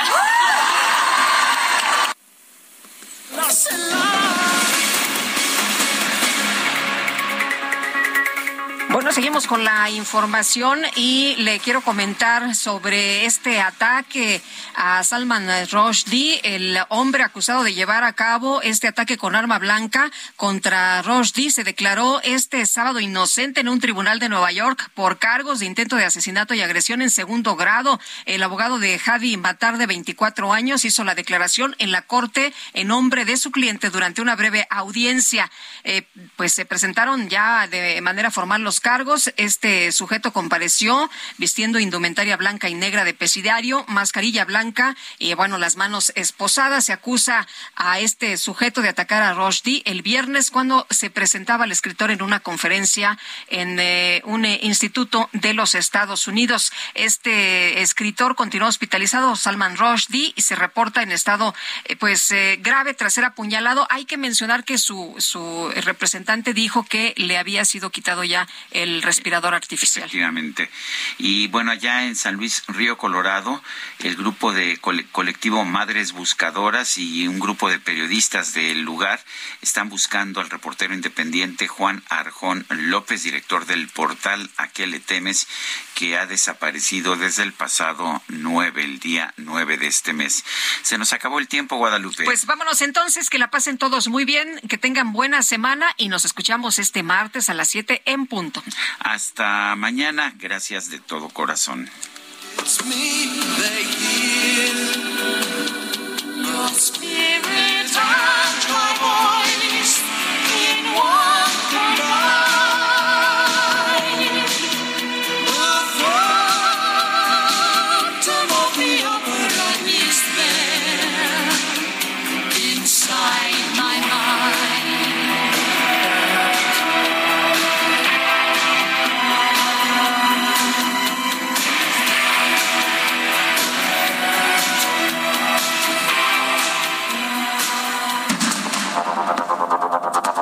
Heraldo Media Group presentó Sergio Sarmiento y Lupita Juárez.